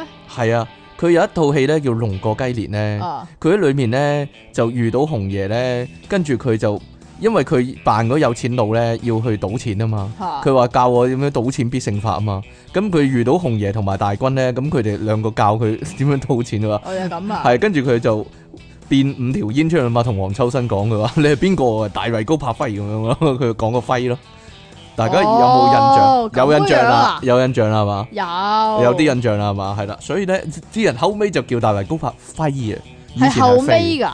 係啊。哦，咁嘅樣㗎。係啦，冇錯，其實兩個名都 O K 嘅，我覺得係咯。不過咧，阿即奇咧好耍家咧，就係學嗰啲動作啊，係 啊，大衛高柏飛啲動作啊， 點樣即係嗰嗰個，例如嗰個人浮起咗啦，咁啊大衛高柏輝隻手咧就會仰下仰下，其實嗰個動作係完全冇作用噶嘛， 即係會指揮佢飛去邊咁樣啊，同你開自動門用 force 嚟開都係一樣嘅。冇錯啦。 同埋咧，你嗰啲大型魔術咧，其實我哋唔識變噶嘛，但係我哋就會喺屋企學咯，即係係咯點樣消失個人咧，通通常。常啊唔係唔係玩呢啲㗎，通常你知唔知道最大陣仗同埋最好玩嘅最好扮嘅係乜嘢嘢啊？綁繩唔係啊，係刀鋸美人啊嘛。刀腳美人但係點做啊？但係人哋係刀鋸嗰個美人，佢係用一把好超超大嗰嗰個電鋸咧，嚇轉下轉下鋸落嚟鋸佢自己噶嘛。係啊係啊係啊係啊！但係刀鋸美人咧，嗰啲魔術師咧唔唔一定係大人嗰塊飛啦，啊佢哋冇黑人真嘅，佢有個鐵片咁樣咧，拮落去嘅，仲要扮咧拮棘一棘咁樣，然之後先呃落去嘅。係啦，但係如果咁你樣你其實扮嗰時，你一定會扮嗰下噶，係啊，咁唔夠震撼啊嘛。所以所以大衛高柏輝係唔同噶，佢係用嗰把好大嗰個電鋸，好誇張嗰個圓嘛圓形嗰個電鋸喺上呢面落喺嚟上噶面嘛，，然之後一斬斬落去，佢個人就分開咗兩半，但係隻腳仲識喐嗰啲啊嘛。係啦，冇錯啦。再拗下腳趾咁樣嗰啲。à, 唔係整個人消失點樣啊？啲魔術就係你哦你拎住個毛巾，即遮住自己，然之後咧過一陣咧，你就閃咗去另一個位咧，個毛巾跌落嚟就冇咗個人咁樣啊！系啊，但係但係你細路仔嗰時都會，Dạ. 但係你細路仔都會學噶 嘛，好弱智。會佢咧有試過穿過長城啊嘛，係，啊，咁然之後咧，我老豆咧就一路睇啊，嗯好似有直播添㗎，一路係啊睇係咧，然之後就一路同我講啊，嗱，大佢衛掘高咗柏個窿啊咁唔樣。係啊，大衛高柏飛咧，點解點解可以咁樣樣做咧？就係因為其實佢有個孖生兄弟，係啊係啊，唔我係呢永個。遠都係咁樣講㗎。呢個係其中一個解釋嚟嘅， 不過呢個確實係其中一個解釋嚟嘅，係咯。咁啊，浮起點做啊？啊浮起啊簡單啦，係點做咧？請問？我老豆抱起我咪得 咯。咁啊 係喎。但係即期咧，另外一個耍家咧就係嗰個脱困術啊，就係咧係啊，有個衫咧好長袖咧，呢個咧好似係連埋嗰個刀具美人一齊做㗎，係咯，要綁住自己咁係樣樣啊㗎嘛。，佢就咁叫阿媽咧綁住佢啊，唔係咁咧，因為以前咧，我媽咧有件衫咧，嗰啲紐咧係嗰啲皮扣咁樣樣嘅，啊咁幾就好 S 似 M 喎你阿媽，係係牛仔料，然之後皮扣咁樣樣噶啊嗰啲，咁咁就似翻嗰啲啊嘛。咁我次次咧嗰個道具嗰件衫咧都要問阿媽借嗰件嘅，然之後調轉着，調轉着咁咁啲啊扣咧就喺後邊啦啲。扣啊喺後面，同咁我埋就要咁我就要反手咁樣咧去解翻佢啲扣佢。啊但係唔係有件好長袖嘅衫，然之後將你兩隻手好似青山嗰啲人綁住你唉，嘅。我媽嗰個 size 邊度啱我啊？咁啊 以前喂，唔係講開又講喎，青山嗰啲人咧，嗰、個手袖好長咧，然之後綁咗喺後面咧，嚇，即係翹啊住嗰自啲戲劇己。效果嚟嘅，我哋都係睇電視先知有呢樣嘢噶，，係啊 咪就係咯，嗰啲可能真係參考咗粵劇啊，係咪啊？揈水法嗰啲，係啊，揈水法都係喺電視學噶，即係咧個個細路都有學過噶，就係咧要整個係揈個頭咯揈個頭咯，然之後個頭髮喺度揈下揈下揈下咯，嚇。係咯，但係可能依家冇有乜作用咧呢樣嘢？發爛渣，發爛渣好慘啊！唔係啊，即係斬頭嗰時咧，就就會咁樣做噶啦。其實斬頭我哋都係喺電視學嘅。係啊即，係你喺跪喺度，仲要咧阿媽同你玩噶，背脊咧有把間尺咁樣咧，就掹走。 我記得我喺學校都玩過，即係背脊有把間尺，啊就寫住咩咩犯人啊，曾永賢咁樣，就方掹敬文啊，你學斬啊嘛，斬頭嗰時咧就掹走個間尺，然之後哦咁樣斬落去噶嘛。但係咧，因為咧冇兩樣道具嘅關係咧，掹走咗佢咧，然之後用翻嗰把間尺嚟斬你嘅啫，你細個有冇咁做啊？你有咯，你肯定有 啦，低能仔。仲有另一樣咧，就係啲細路好熱但門係會學你嘅知唔知啊？我以前細個已經唔學呢啲噶啦，翻學嚇，已經學龍珠噶啦，已經學龍，珠龜波氣功。係啊，零零七入子彈咋， 龜波氣功，係啦。另一個熱門會學咧就係俄羅斯輪盤啊，即係個子彈咧喺個窗嗰度咧一粒咁啊嘛，跟住咔啦啦啦咁樣轉一轉，咔啦啦啦咁樣就射個頭，仲要指住自己個頭噶喎。如果咧任何細路有玩具槍咧，一定會做呢樣嘢嘅。講真， 任何細路有一把玩具槍，佢哋都會做呢樣嘢噶啦。做但係玩俄羅斯輪盤，但係佢哋嗰把曲尺咯，佢哋有把曲尺，攞住把曲尺嚟扮輪盤都有，傻嘅，扮唔咗啦，咁一定唔得噶啦， 死緊噶啦咁樣。係啦，咁啊，同埋咧，電視學翻嚟咧就係做手術啦，呢個熱門啊啦，細路仔唔識唔知咩叫做手術咧，就係通常喺係啊電視睇翻嚟但啦。係咧，通常咧唔係做手術先。如果你細個嗰陣時啱啱做妙手仁心嘅話咧，嚇就做手術嘅。但係通常咧，如果我細個嘅話，未有妙手仁心啊嘛，嚇，咁啊通常係扮急救先嘅。扮急救就係電起個人。急救係啦，第一電起個 人啦，第二就係、咁你急救咗你識唔識講 key 啊咩 啊？ ？key 啊嗯，佢佢嗰個電咧滴咁樣咧，然之後要嗌 key 啊，然之後先擒落去嘛。嚇通常就係揾兩個拖鞋啊， 擺喺個手嗰度， 撳落個拖心口嗰度。但係咧扮嗰個人咧，即係扮死嗰個人咧啊，仲要咧你撳落去，佢仲會吸一吸氣嘅 喎。我曉得，個個細路都曉嘅喎。嗰陣時，嗰陣時咧喺波地嗰你度咧少。啊，白痴仔唔。係喺波地嗰度咧，如果有人瞓低要彈咧起，啊全部人都會 咁做。任何人瞓低，啲人就會走過去 啦，揾個拖鞋整嗰個人噶但啦。 係個拖鞋啱啱打完曱甴，冇錯啦，唔又冇所謂嘅，呢啲唔介意嘅。冇所謂啊，個個都會咁 做嘅，好好真係係嘛？真係天真可愛嗰第陣時。二第二種咧就係嗰啲心外壓啊，係同嗰啲 女仔玩啊嘛，心外壓。男仔女仔都係咁玩噶啦 撳下佢係啊，第三個就係人工呼吸啦。得唔得 咧？但係人工呼吸咧，通常都係會唔得嘅，唔得啊因為到最尾嗰下咧就嘛，會反抗噶啦， 係啦，即刻醒噶。再趌起身噶啦，係啊，嚇我都係冇事啦。咁 樣死都唔會做噶啦。係啊，如果如果做手術嗰啲都係嘅，即係會扮咧揾個布遮住你個頭咧咁樣啊，係咯，跟住揾把間尺劏你啊， 係唔會噶 呢個啊，唔係啊，有冇細路學嗰個扮個閹啊啦？閹啊，咩閹啊？有陣時咧古裝嗰啲咧咪會做埋嘅閹嗰哦個 擘大對腳咁樣嘅，有冇細路會學呢個咧？你有冇啊？但係呢個知識係我哋喺電視度睇翻嚟噶係嘛啊，，通常都係古裝嗰你度現實世界冇噶嘛呢樣嘢，即係嗰陣時細個對呢啲知識又冇咩認識啦，淨啊係知道男仔同埋女仔好似有啲唔同，男仔又多啲，女仔又少啲咁樣啦。女仔個有啲地方多啲咯，你細個邊度有嘅啫？ 波。係啊，你細個有波㗎？你大個有冇啊？冇啊，哎呀， 講笑講笑講笑，有啲嘅都係啦，你有啊，你大過我啦，得 未啊？係咯，咁啊，仲有仲有，有啲嘢咧，電視學翻嚟咧係好詳實，好好詳細嘅，點樣長實咧？好詳細同埋好實在嘅，哦，係啦，好即係詳實夾埋嚟講就係、長實原來係咁解嘅。冇錯啦。例如結婚啊，哦，係啦，結婚呢樣嘢咧，通常咧就會有個人咧，通常好似係同啲表妹玩嘅。如果你有表兄弟姊妹嘅話，有冇啊？有肯定有。啦。但但係我好似屋企女多男少喎。仲有你扮埋女男仔咯，我扮係啊你扮男仔咯，係啊或者扮好中意扮個證婚人啊，即係係咯，你願唔願意啊？咁樣我願意咁樣，跟住你要唔願意啊？ 跟住我願意咁樣，跟住你哋可以交換戒指啦，咁樣一定要做嘅喎，交換戒指，跟住你可以錫佢啦，咁樣咯。 嗱，好，但係我就算好細個已經知道呢啲嘢咯，係嘛 係啊，我我諗我十歲以前已經知道呢啲嘢嘅咯喎，就係因為睇電視啊，但係啲對手永遠都係表妹，會唔會好悶咧？唔知咧，梗但係係要換多啲先至好玩噶嘛。系啦，跟住咧就係又係啦，要直到周星馳出現咧，先知咧原來結婚嗰晚要做啲乜啊？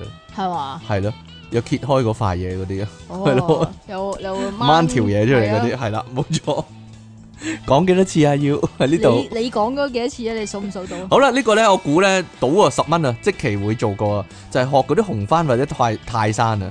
唉哦，你知唔知呢啲嘢咧？ 你有冇學啊？你知唔知呢啲嘢咧就咁咧係唔好玩 嘅，啊要要有啲 combination，係要有啲或者有啲 cross over 係咪咁啊？先好玩噶。但係你有冇學呢樣嘢？即係譬如咧，如果你玩呢啲嘅話咧，紅花唔知點解要住喺蒙古包，紅番唔係住喺蒙古包噶啦，最弊都 話 cross over 咯，住所 以喺。帳幕啊啦，係啊。你知唔知點解要咁樣玩啊？你知唔知點解要玩蒙古包啊？同埋你知唔知蒙古包喺邊度嚟噶？點樣嚟啊？有個電視劇咧，就有條友咧就喺度癲嗌，我係契丹人咁樣 樣嘅。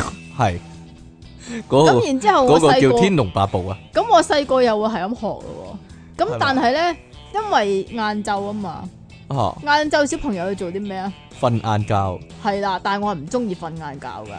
咁你就你就學紅紅翻啦，咁我就係咁玩啦。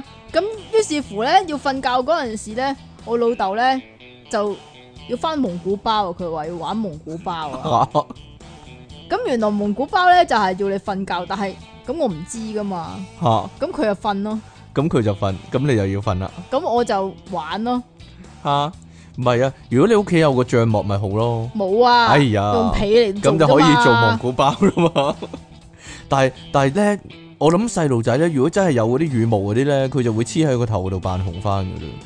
唔知點通常解條羽毛點嚟啊？條羽毛點嚟咧？可唔可以話俾我聽咧？係阿媽雞毛所會嚟咯。係，啊，仲有打摔角嗰啲招式都係啊，電視學翻嚟，但係你又會真係做嘅咧。所以我老母唔俾我睇咯，嗰啲咩納爾信息頸鎖嗰啲咧，即係箍住 箍住咁樣做，所以我老我做母唔動俾作我俾你睇咯。你會學啊嘛，因為係啊，但係你都知幾下噶嘛，毒蛇唔專知嗰啊啲，哦唔唔知，知啊因為就係冇學。因為冇睇咯。哎呀，鎖腳嗰啲腳鎖嗰啲啊，係咯，坐住個背脊跟住框掹住兩隻腳嗰但啲啊。係呢啲我表姐會教我咯，呢啲唔好咯， 你表姐都係睇電視學翻嚟噶啦，好明顯啊！啲細佬咧真係好想學噶，因為而且會覺得係真噶，我細個都覺得係真嘅，系嘛？係啊，我想真嘅話死咗十世啦。如果打嘅話，咧，真係咧，如果個人瞓低啊，我會掹住佢兩隻腳，然之後轉咯， 轉轉轉轉轉轉，然之後掉開佢咯。你都要見過呢招啊？嗬冇啊，後來打機仲多啦呢 啲，係咯。係咧，係啦，所以咧你打嗰個 game 啊，M 字頭嗰個 game 啊，用唔同嘅方式嚟到去殺人啊嘛，肢解咗條友啊，系啊，好啦，仲仲有咧啲關於咧警匪片嘅常識啊，就係點開槍啦，即係扮扮到好實在咧，點樣開槍要瞄準啊嗰啲啦，over 機啦，同埋頭盔啦。嗱，你細個點知會有 over 機呢樣嘢咧？肯定係睇電視知噶啦，肯定啦。但係嗰個 over 機咧，你會覺得係自言自語噶嘛？自言自語為 over 咁樣啊。啊係啊你講完你細個嗰個版本係 over 定係 Roger 啊？ over 咯，我好少咁醒會講 Roger 喎， 我細路仔 Roger 咁樣 冇嘢啦。Mayday 啊，Mayday Mayday 係啦， 吓，你會唔會覺得 Roger 係一個人，over 又係一個人咯？我覺得 Roger 係個人，但係我唔覺得 Over 係一個人。雖然我唔知道 Over 係咩意思，咁細個點嗰解陣你時會覺得 over 唔係人咧？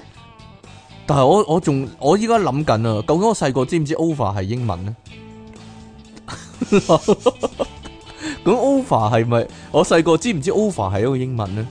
啊！你淨係會學佢個音嘅啫嘛你？有冇諗過跳 over 同埋呢個嗰、嗰個嗰、個對講機嘅 over 係一樣嘢嚟咧？係同一樣嘢咧？ 嗱，嚇冇嘢啦。細個有冇因為咁咧而扭阿媽買嗰啲對講機啊？其實我細個不嬲都中意呢啲嘢噶啦。但阿媽唔買俾你啊係嘛啊？但我媽又買頭盔俾我，做咩俾個頭盔你啊？單車踩單車嗰頭玩具嗰啲頭盔嘅。但係咧，我。哦，嗰啲係啊，好細個嗰時咧，玩具店吊喺度嗰啲咧，個但係咧，我哋因為我哋好細個啊嘛，幼稚園咁啊。但係你知唔知我啊？叫阿媽買頭盔，但係我哋講咗油雞啊，講完係啦，買油雞啊，去買油雞，我要油雞，我要油雞，我又要油雞咁樣，係咯，點解油雞會去玩具鋪嘅咧？唔知啊，但我嗰陣時咧，嗰、個頭盔咧，嚇因為我對頭盔嘅認知唔係喺啲嗰啲警匪片度嚟，嚇嚇嚇，係喺雷霆殺星嗰啲度嚟。哦，係啊，都係啊，係啊，係啊，係啊，咁咧以前但係你阿媽又俾你睇嘅，係啊，因為我要睇咯，係你一定會睇係嘛？係啊。但係我以前細個咧，係喺一個戰隊啊嘛，喺一個尖沙咀嘅玩具鋪嗰度咧，就睇中咗個頭盔。嚇咁其實唔係唔係嗰樣嘢嚟嘅，但係我屈咗就係、啊，就係、卡通片裏邊嗰啲嘢嚟咯。咁你叫阿我爸買啦，係啦，阿爸會買嘅，阿媽唔會買嘅，唔係啊，扭咗好耐先買啊，係啊，算啦，是冇嘢但啦。但係呢樣嘢其實諗真又唔係咁好玩嘅，戴起頭啫嘛，冇但係嘢你玩，冇乜嘢玩噶嘛，但係你覺得戴喺頭跟住就好型噶啦嘛，但同埋係好好打突點然知間。咧，唔係，但係點知咧戴咗之後咧，好熱啊！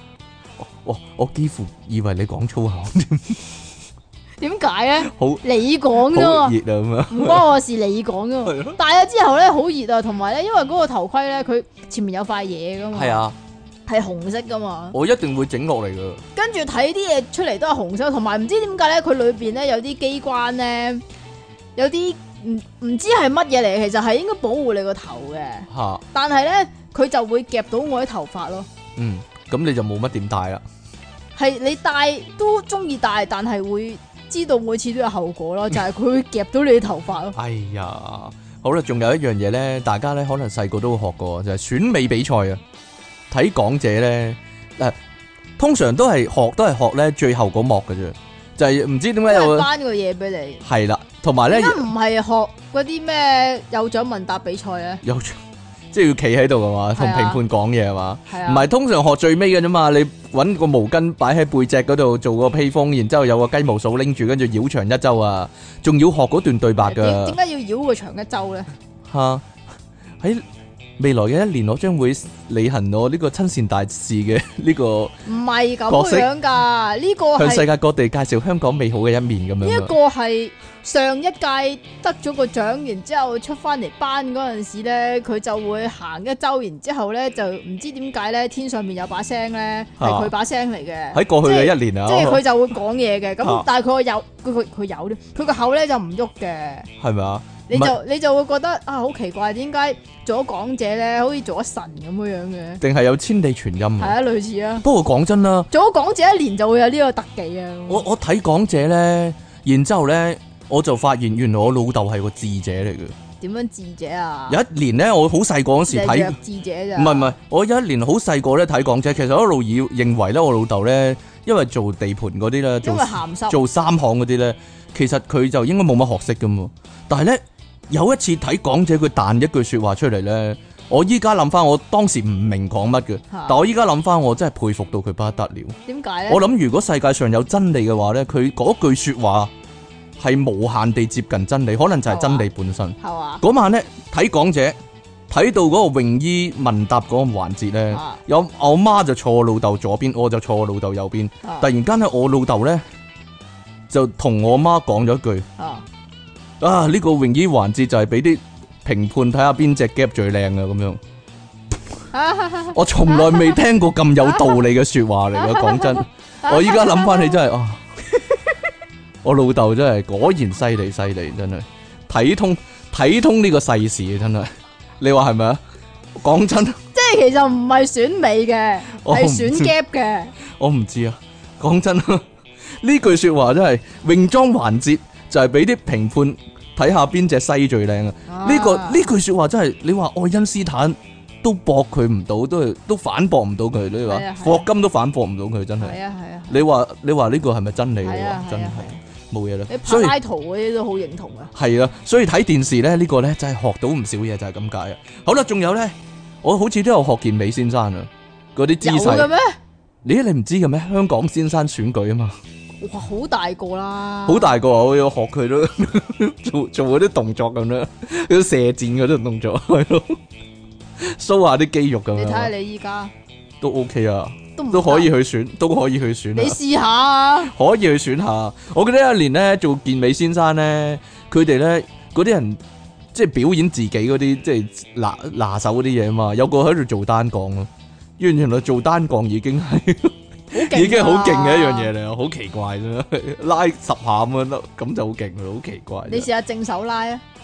我正手反手都得係啦，嘛係啊，起碼廿下係啦嘛。係好啦，係咪好多人咧試過喺屋企咧扮報新聞咧？即其李昂臣，你有冇試過啊？新聞報導員係啊。再會，唔係啊，會攞會攞張嘢咧喺個台面嗰度咧，係咯，我係今日嘅新聞報導員咁樣啊嘛，係咯，但係通常因為嗰我仲會張嘢學過都聲噶。都冇嘢，都冇嘢講，同埋我都唔識嗰啲字。以前咧無線咧嗰個新聞開頭個音樂咪嘟嘟嘟嘟嘟嘟嘟嘟嘟嘟嘟嘟咁樣嘅，我哋會學嗰個，然之後先至講噶。係 做咩啫？你會唔會學報天氣啊？係咯，今日就有呢個西南偏唔係西北偏北風咁樣咧， 係咯，會學呢啲噶嘛，喺個牆嗰度啊嘛， 係咯，指住個牆嗰度啊。嗰個牆我唔知道你你屋企都係油噶啦，系啊，咁我屋企以前都係油噶啦，咁咧油嗰個牆咧嗰個因因為可能油得唔係咁均勻 啊，就好似個地圖咁係啊樣咯，，咁然之後咧佢就會有啲一笪笪嘅嘢咧，咁呢啲咧就係嗰啲嗰啲嗰啲誒天氣圖啊，嗰氣啲象圖，高壓高氣壓定低氣壓嗰啲 咧，咪通常都係一個圓一個圓咁樣樣啊嘅，，咁你指住佢啦，係啦，你幾低能啊你 咯你？弱智啊！我都話個個都會學噶啦，唉，仲有啊，你會唔會學睇武俠片咧？嗰啲運內功嗰啲姿勢啊，即係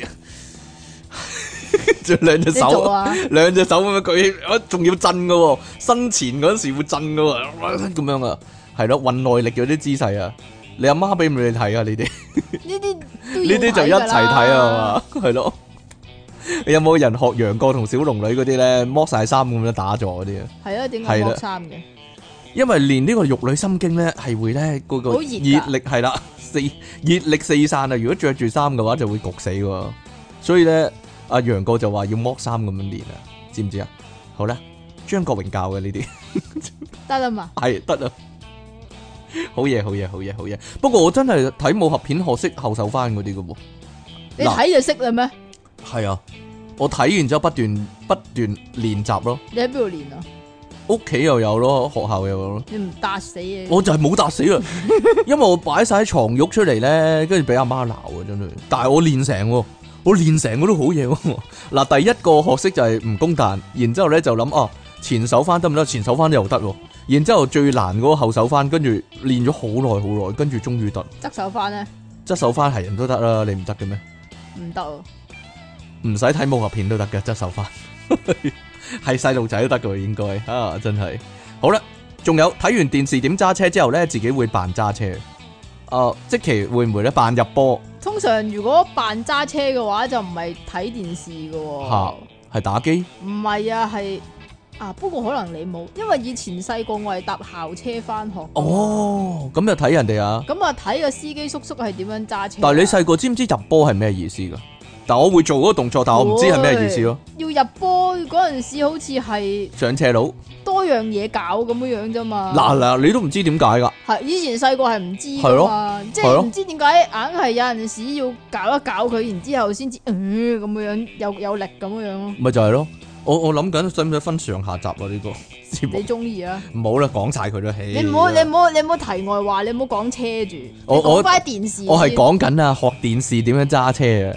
學電視係揸唔到車㗎，因為我以前咧睇過一套咧，係咪許冠傑嘅戲啊？定係許嗰個冠文嘅戲啊？係啊，嗰個咩？我喺知你講邊套。佢警察嗰度咧，佢點樣學揸車？地下有個廁所棍噶嘛，嚇嗰個廁所泵啊，係咯，咁 喺度拎住個嘢全部假噶嘛，咁樣佢要學啊做做咩？做保安嗰啲，唔知點解佢識揸車啊嘛。嘛，係咯，咁樣學啊嘛，但係傻嘅，點會學得識啫咁樣？即係喐下個波嗰個泵個廁所個泵啊嘛，佢有個口訣噶嘛，一路係啊講一路你就要做嗰個動作啊嘛。係咯，咩太盤、鼻啲紙、誒廁所棍咁樣噶係啊嘛，類似咁樣噶嘛，嗰個你都睇睇呢啲咁嘅嘢，我唔知咧，但係我我大個睇許冠文係完全唔覺得好笑，唔知點解，唔唔啱年紀喎，可能唔知咧。好啦，咁誒仲有變身動作啦，一定學啦。呢啲一定啦。蒙面啊但係超人，但係但又係俾阿媽鬧嘅。我我冇俾阿媽鬧，但係個問題係係咧，嗰陣係如果你影相嘅話咧，如果叫你擺個 pose 啦，咁你就會擺嗰啲 pose 嘅。變身啊嘛，跟住然之後你阿媽就會佢正經 啲啊咁正經樣，啲正經啲擺 pose 啊咁啊，我好正經噶咯喎。 係咯，你想維護世界和平噶咯喎。個問題係咧，例如蒙面超人啦，佢好衰格咧，就係變完身，佢一定要跳到路鏈咁高打個前空翻嘅，但係呢下我就做唔到啦。 我點識打前空翻咁細個，所以咧我變完身咧就會企上張凳仔就跳翻落嚟咯。啊，類似咁啦啊， 哦你又會啊？ 咦，我以為得我同我細佬會嘅添，原來你會㗎， 一定要噶，要喺個凳上面，啊或者走上梳化跳翻，落嚟咯。係啊，係咯，變身咁樣跟住跳翻落嚟咯，但係冇打前空翻喎，偷工減料啊呢下。通常係係扮已經打咗啊，係係咪啊？喺個腦裏邊打咗吓，噶，然之后跳落地又摁一摁咁樣咯，係啊 咁樣咯，仲要仲要好講究嗰個落地姿勢啊，冇錯啦， 就係個個都會㗎，原來啊，好啦，仲有辦法庭咧，objection，我諗全部全地球嘅細路嗯仔，objection 呢個字都係喺電視度學翻嚟嘅我我好似，objection 冇 objection，冇咩冇搞錯淨係我反對你個反對咁嘅啫嘛，啊，啊， 你真係啊！好周星馳喎你，係啊，仲有我知道咧，之以前有一期咧，但係我嗰陣時已經大個噶啦，就係啲細路會學包大人嘅，直頭審案咧，成個過程會做晒出嚟嘅，啊但係 e 通 v 常 u 咁樣跟住但係通開始，啊常最。 最叫做最戲肉，你最想做嘅都係攞個閘出嚟係啊閘人，狗頭鍘事後咁樣噶嘛，全部都係你都係狗噶啦，咁啊狗頭鍘啦咁啊，類似係咁咯，啲細路咧係學足晒㗎，好犀利㗎，剪招咁樣噶，係咯， 點樣啊？仲有公孫先生咁樣，佢哋要學埋嗰啲語氣添㗎， 冇嘢啦。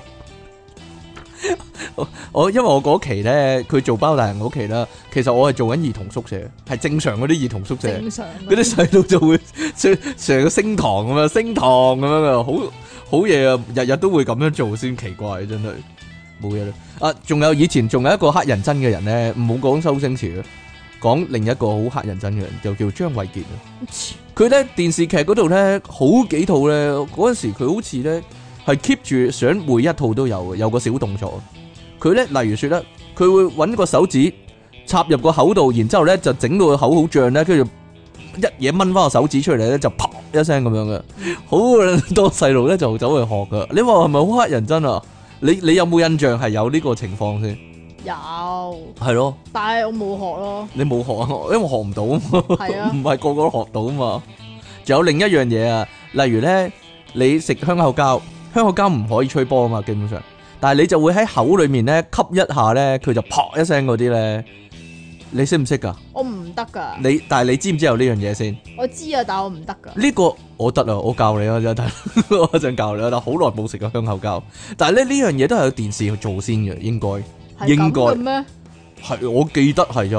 我淨係細個電視有賣吹波膠嗰個廣告就係、啊，吹大啲，吹大啲咁樣，係咪不煲跟住音啊？不煲音啊？係啩？跟住然之後咧，你就會覺得係唔係都吹到，但係我吹第一次係吹唔到，係吹成嚿吹咗出嚟我咯。都係啊，但係依家得啦，當然後後尾咧要咧，好似係小童群秋會啲細路教我噶。佢話你揾條脷啊頂佢出嚟，然之後先吹咁樣啊，哦，你不如就咁講呢句，你你要揾條令頂佢出嚟啊！跟住再吹啊然之後先嘛，吹啊再吹啊，係咯， 教啲女啊嘛。係啦，當然啦，仲有咧踢波入咗波嗰啲球員嗰啲動作啦，勝利姿勢啦。哦，但係你唔踢波喎，我老豆有睇波噶嘛，嗬佢會唔會咁做啊？我鬼知啊！佢 話佢話佢自己係港版碧咸啊嘛，哦，我諗都係嘅，唔係 因為因為佢嗰件波衫係七號啊嘛，你老豆有冇踢波啫？其實以。前有啊，佢有冇跣落草地嗰度，好似企我咁樣入咗波黐？線磨姜啊你草地， 但係個問題係你老老豆係咪踢咩位置先？有冇機會入波先？咪咪碧咸個位咯，就係碧咸個位啦，佢自己講係啊，係啊。好啦，咁即係你係碧咸個女啊？啊咁啊大有鑊，冇咁靚啊？ 你真係好啦，仲有啊，誒、關於呢個性知識喺學喺電視學翻嚟嘅性知識，多數人係咪睇電視先知 kiss 係點嘅咧？嗱，係喺電視咧，你唔知道 kiss 呢樣嘢係鹹濕噶嘛，淨係知道唔知係咩點解男同埋女硬係要擰下個嘴咁樣樣，我即係話睇電視先知 kiss 係要個頭轉嚟轉去，係，啊。擰嚟擰去啊。系啊，所以我唔知，即系我唔叫 kiss 噶，嚇我叫拧嘴噶。拧嘴，但系係咪唯獨電視嗰啲人 kiss 先會拧嚟拧去個頭？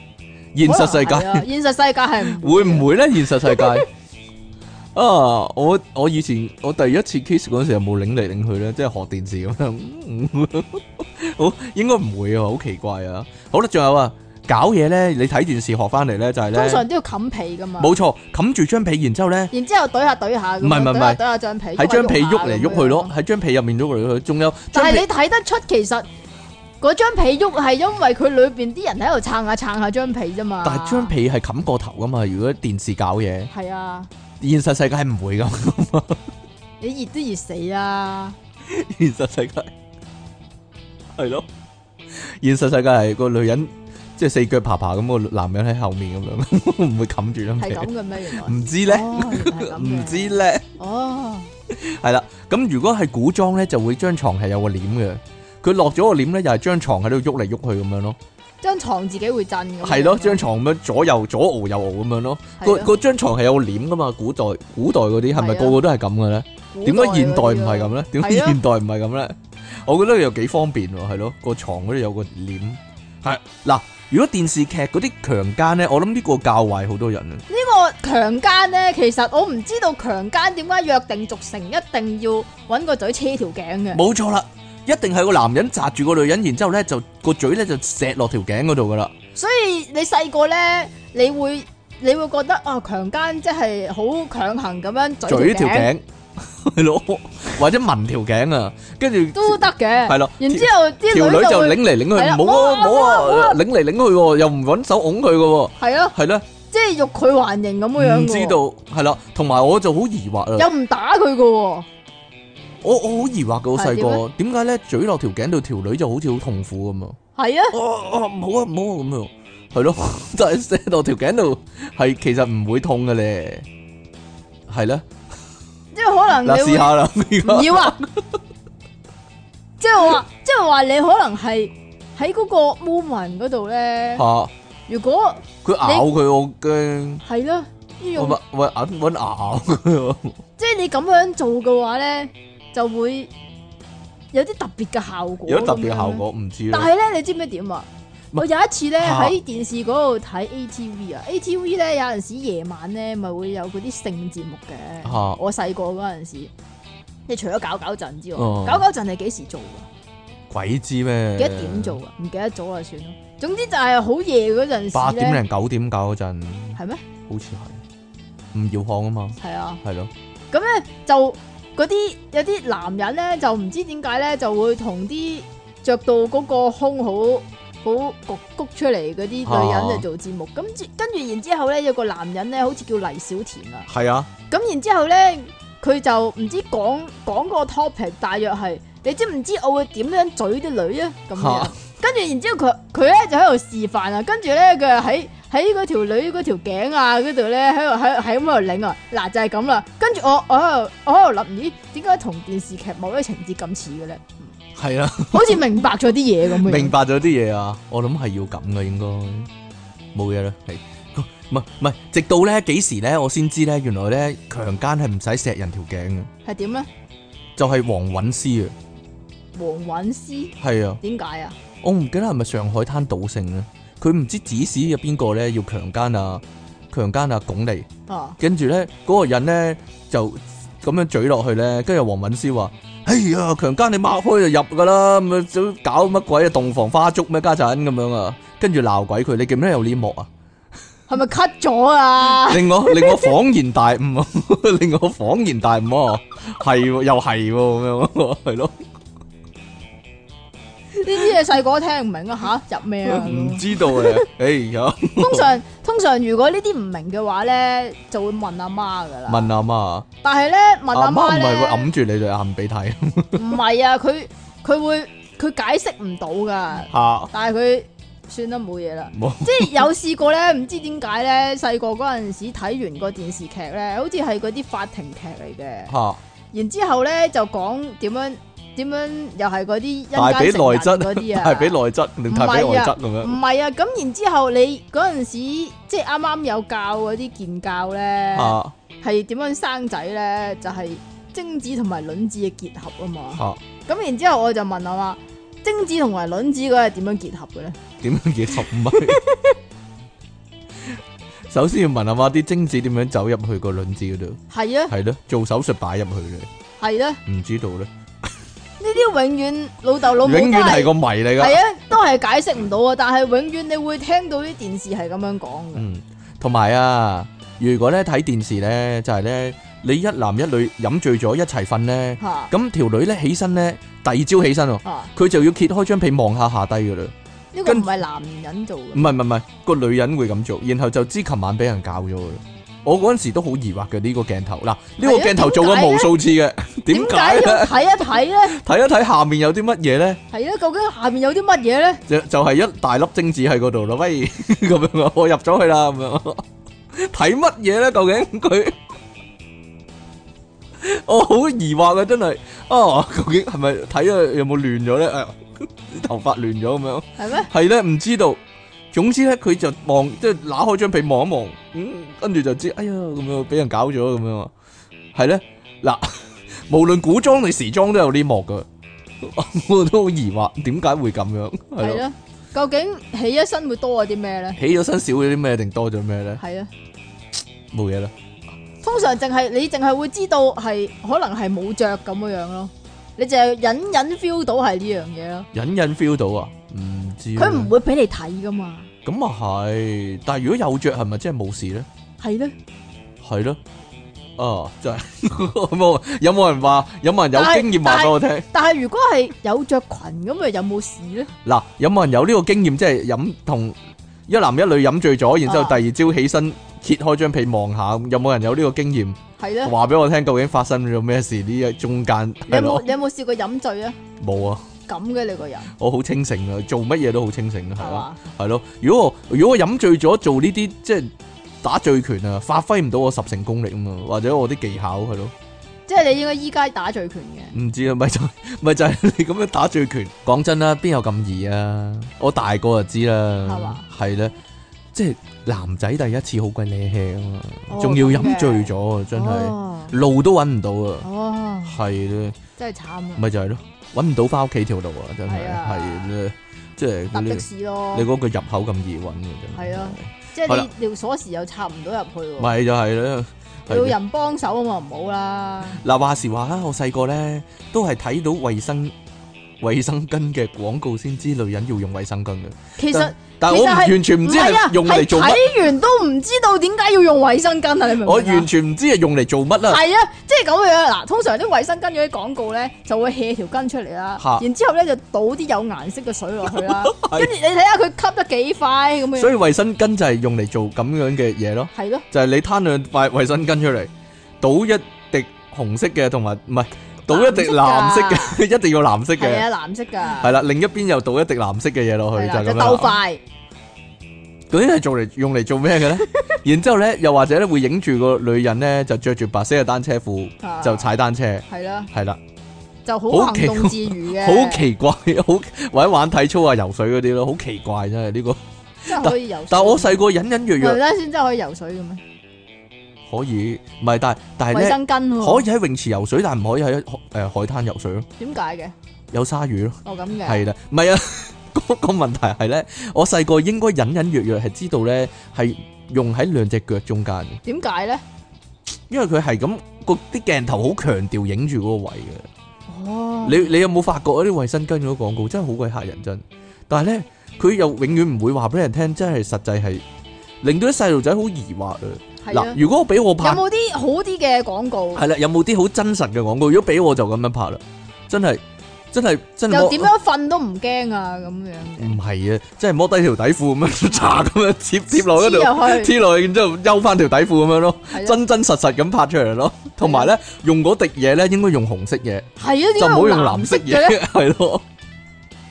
外星人咩家陣？藍血 人啊咯咪就係外星人咩？藍色你真係，如果真係，如果真係咧，揭開張被見到嗰藍色啊嗰嘅鼻嘢藍色咁，你驚 啦，真係大佬啊，唔係嘛？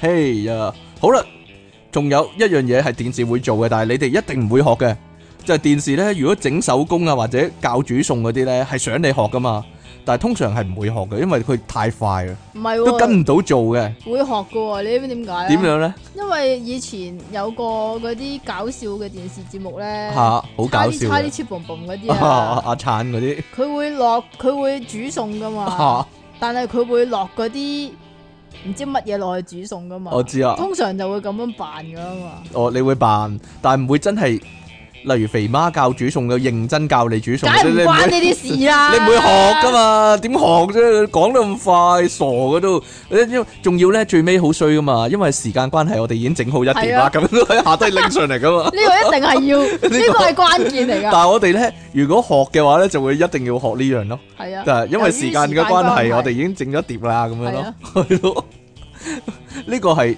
全部細路仔都會吐槽嘅位嚟， 咁啊唔知點解，切咁樣我哋會係啦。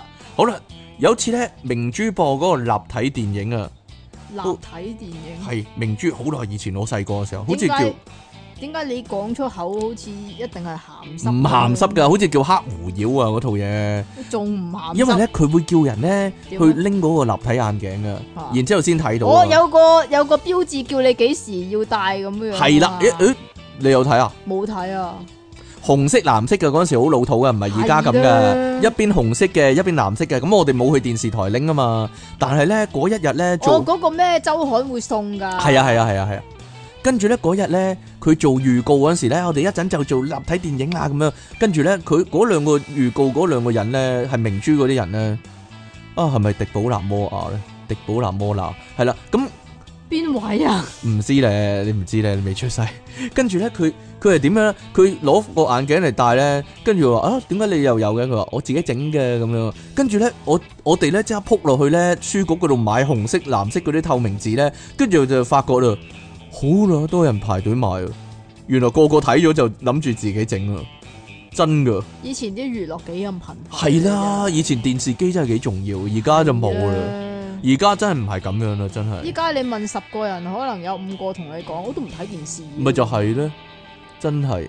但係嗰陣時係好定唔好咧，真係 可能係好都唔定啦。可能嗰陣時係好嗯都未定啦。係咯，起碼簡單啲啊，開心啊嘛。係啦，好啦，仲有啲鬼鬼怪怪嗰啲嘢咧，電視學翻嚟你都唔講嘅咧。係啊，你睇下時間，唔係冇所謂啦。我睇電視先知啊，原來啲鬼咧係唔踩得嗰啲陰司紙嘅，乜嘢啊？係咪某套人唔知唔係睇某套得咩電視劇做噶，原來有陰司紙喺地咧，啲鬼啊入唔到去啊，因為踩到會電佢啊。嗱，乜嘢啊？真㗎？有啲咁嘅規則嘅咩 有個電視做點知啫？你不同如你不如下次先講啦呢啲。點解啊？講埋啦，唔要啊，下次先講啦。下次七月啦咩？係 啊，係咩？嗰陣時先講啦呢啲。即係電視睇翻嚟嗰啲，唔係定還是電視電影講嗰啲鬼嗰啲規矩係嘛？？係啊啊，，都好喎。你咁下次先講啦。咁嗰個咪唔講唔到咯唔。係今日得，哎呀， 好啦，咁算啦。啊，所以大家知道咧，總求其總結一句啊，即其李昂臣咧有今時今日咁低能咧，好多嘢咧都係電視學翻嚟啊，係嘛？ 大家喺屋企嘅小朋友咧，千祈唔好學佢啊，真係。 係嘛？不過而家啲小朋友未必睇電視咁多啦，全部都睇。啊咪就攞住個電攞住個電話嚟睇片嘅，而家細路好啊你醒嘅。睇天竺鼠車車噶嘛？冇我哋咁冇我哋咁蠢嘅，冇我哋咁愚笨嘅仲要咧，老豆熄咗部電視咧，吓就冇得開噶啦。冇啊，就唔似而家咧，就係、個女熄咗老豆嘅電視咧，個老豆砸成屋睇緊噶咁樣啊，係啊，係咯，調翻轉呢個有輪迴啊，所以呢個世界上係嘛？有報應啊，呢啲叫係咧出體傾送出啊，情趣手榴彈啊，即其兩神送出生仔細妹相片一大張，大家唔知係乜咧，就聽翻我哋上半集嘅新聞啦。即其李昂臣身材好驕人，爆炸私人相。咪又係人？嗯，冇所謂啦，我讀第一封先啦。點解啊？如果佢有注明 咧，係邊度有注明啊？有如果佢注明係出體傾讀嘅話，邊就有註明啊出體傾讀啦吓。好啦，事隔三四個月咧，我又寫信嚟啦，事關我又 loot 咗多次電腦大爆炸啦。依家咧開始咗第三次啊！你真係好得閒啊！有個離奇巧合啊！我兩次寫信上嚟咧，都咁啱聽到即期啃珍珠嗰集啊，真係天意啊！簡直成個畫面出晒嚟啊！話說有一日咧，收到電收到公司通知佢哋 sponsor 演唱會，我哋跑夠數就會有飛啊！一睇嚇一跳，睇真好搞笑，竟然係即期嘅黎天王啊！係咪？㗎？呃睇見張海報咧，真係第一時咩間公司嚟㗎？諗起你啊，即期想問下你呢，係咪會睇足咁多場啊？唉呢個買會到先算啦，係嘛哦買唔到呢個會唔會係即期唯一會早起身嘅機會啊？你又講得啱喎，係啊就係為咗去買演唱會飛，就前買到一場，買到一場好啦，買唔到目標嗰場啊嘛。就係前仲要係我求其，因為買唔到啊嘛，然之後求其撳個掣咁樣，然之後佢佢話你俾錢啦咁樣喎，咁唯有俾啦，唉！前嗰排咧，啱啱聽完晒第二次全集啊，又未想開始第三次嗰陣呢，日盼夜盼你哋出新一集，點知等極都係由零開始啊！有啲聽眾有呢個煩惱啊，對唔住啊，差啲投訴點解由零出得咁密啊，電腦大爆炸又唔出啊！我話俾你聽點解，有三個原因嘅。無可奈何之下呢，聽咗由零啦，聽聽下。無可奈何。係咯，聽聽下唔對路啊！點解咁有電炸嘅影子嘅？竟然冇聽到瞓着之餘呢，仲帶點搞笑嘅成分，會唔會做下做下兩個節目越嚟越似呢？你發現咗啦，到最後真係變咗由電腦大爆炸開始啊！由細到大呢，我都係用 TBB 執撈飯大嘅，而家呢，就因為某啲原因啊，一家三口都唔睇 DPB 了。我嗰陣呢，最中意就係呢睇《宮心計》啊，楊怡嗰攻。心計啊！你真係啦，係咯，楊怡個樣真係好奸啊！嗰陣呢，我就成日講嗰句後宮已如我襲，波骨雲鬼啊！請自行加入演技啦。仲有呢，就係、以前掌門人嘅遊戲啊，成日同班 friend 咧攞嚟玩。我有我有寫啊，但係我冇講啊，因為你講咗啊嘛。O Cam 咧都會出現呢啲濕鳩遊戲、十九遊戲嘅啊！你賤我啊！最後梗係少不免咧出現嗰句打和啦，哦請用米奇老鼠聲讀出啊！打和啦，super，梗係啦，呢只 game 根本勁多 b 屎啊，都分唔到勝負嘅。依家咧都係好少睇電視啦，你超級無敵乒乓波咪唔唔會有筆咯，一定分到勝負噶。啊睇親呢都係睇新聞啊，希望 V 台呢做得好啲啦，可以重拾翻睇電視嘅樂趣啊！即其李昂臣撲飛好頻能啊，衰女包上啊！其實咧有三個原因咧係出唔到電腦大爆炸 嘅。我當然想每個禮拜有出啦，但係出唔有到聲啊，有原因啊。第一個原因咧就係即其 M 度啊，係啊第二個原因呢就係即係啊係啊係啊，即其係啊心情唔。好。係啊第三個原因咧就係啊係出體傾係啊係腦啊大腦便秘係啦，係啊呢三個不外乎呢三個啊原因係啦， 就係咁樣啦，會做唔到電腦大爆炸，唔好意思啊。好啦，你讀下一個啦，係兩住主持你們好，我係爆炸之奴，好耐都冇寫信嚟了，希望唔係由即期讀出了，哈哈 哈係即其讀啊？點啊？吹啊！講翻正題先，我最有印象喺電視度學到嘅嘢，我記得，我考記得，係由當年紅透半邊天，樣貌又激似陳錦鴻嘅出體傾做主角嗰度，嗰部《天地豪情》嗰度學翻嚟噶。劇情已經唔係好記得，應該係講到出體傾一見到蔡少芬呢，括弧唔記得係唔係，總之係女人啦吓。生括號前臂就知佢着咗幾號鞋，點解見到佢個前臂就知佢着咗幾號鞋啊？係令係到啊，蔡少芬驚訝到濕晒。劇情下山一千字啦。總之出體傾個結論就係、人嘅前臂同腳板大細成正比啊，手臂幾長咧，隻腳有幾大啊，就係咁樣啦。係咪係啦？㗎？你哋小知識啊，可以話 係溝溝女小知識啊，差唔多啊喎。又好似係喎又係喎。啊，即其即刻度一度啊啦。當時我亦都驚訝到濕晒，雙手喺下邊不停來回所有動作，抄低呢個驚奇大發現。而之後我都有將呢樣嘢用落現實生活度，同樣令唔少女士濕晒，發展咗唔少企足一晚嘅活動。完，即其離岸神，地主貴到暈。呢個係爆炸煎爐啊！King Sir 即其你哋好啊！除咗喺電視學到咧要飲煲熟過嘅溪水之外咧，近排仲知道點樣去改善雨雲啦。啊，唔係，係改善耳雲先啱啊！哈，話說細個嗰陣時咧，成日扮大肚生仔 啊，點解我哋冇講嘅咧？有啊，塞個 c 水喺個肚度啊嘛！嗰陣時咧，我真係以為大肚婆咧要劏開個肚攞個 B B 出嚟噶，點唔知有係。嘅咩？點知有日睇電視呢，係發光珍珠台一個醫療節目，見個女人擘開對大髀好用力咁啦，中間隻鮑魚突下突下，仲有好多水喺條裂縫度流出嚟。我一睇見咁，第一時間諗，其實咁樣出唔出得街㗎？不過心諗外國人係開放啲嘅，就係、呢個時候鮑魚中間有一堆毛突咗出嚟，原來係 B B 仔個頭嚟㗎。但係媽咪實在太窄啦，個醫生將隻鮑魚中架中間剪開咗，哇，好恐怖！跟住個 B B 就跟住啲血同水滲咗出嚟咧，哇！個畫面對當時年紀嘅我其實幾震撼噶，其實呢，對任何年紀嘅男人呢都好震撼噶。有傳係聞咩話呢，入去睇女人生仔呢，以後啊，以後咧就以後唔啊使知生仔啦，以後唔唔好唔抬唔起頭做人啊！直頭咁佢話。有人咁講啊。 跟住之後呢，玩大肚婆遊戲啦，個公仔 B B 就變咗響條褲下邊拉出嚟啦，哈哈！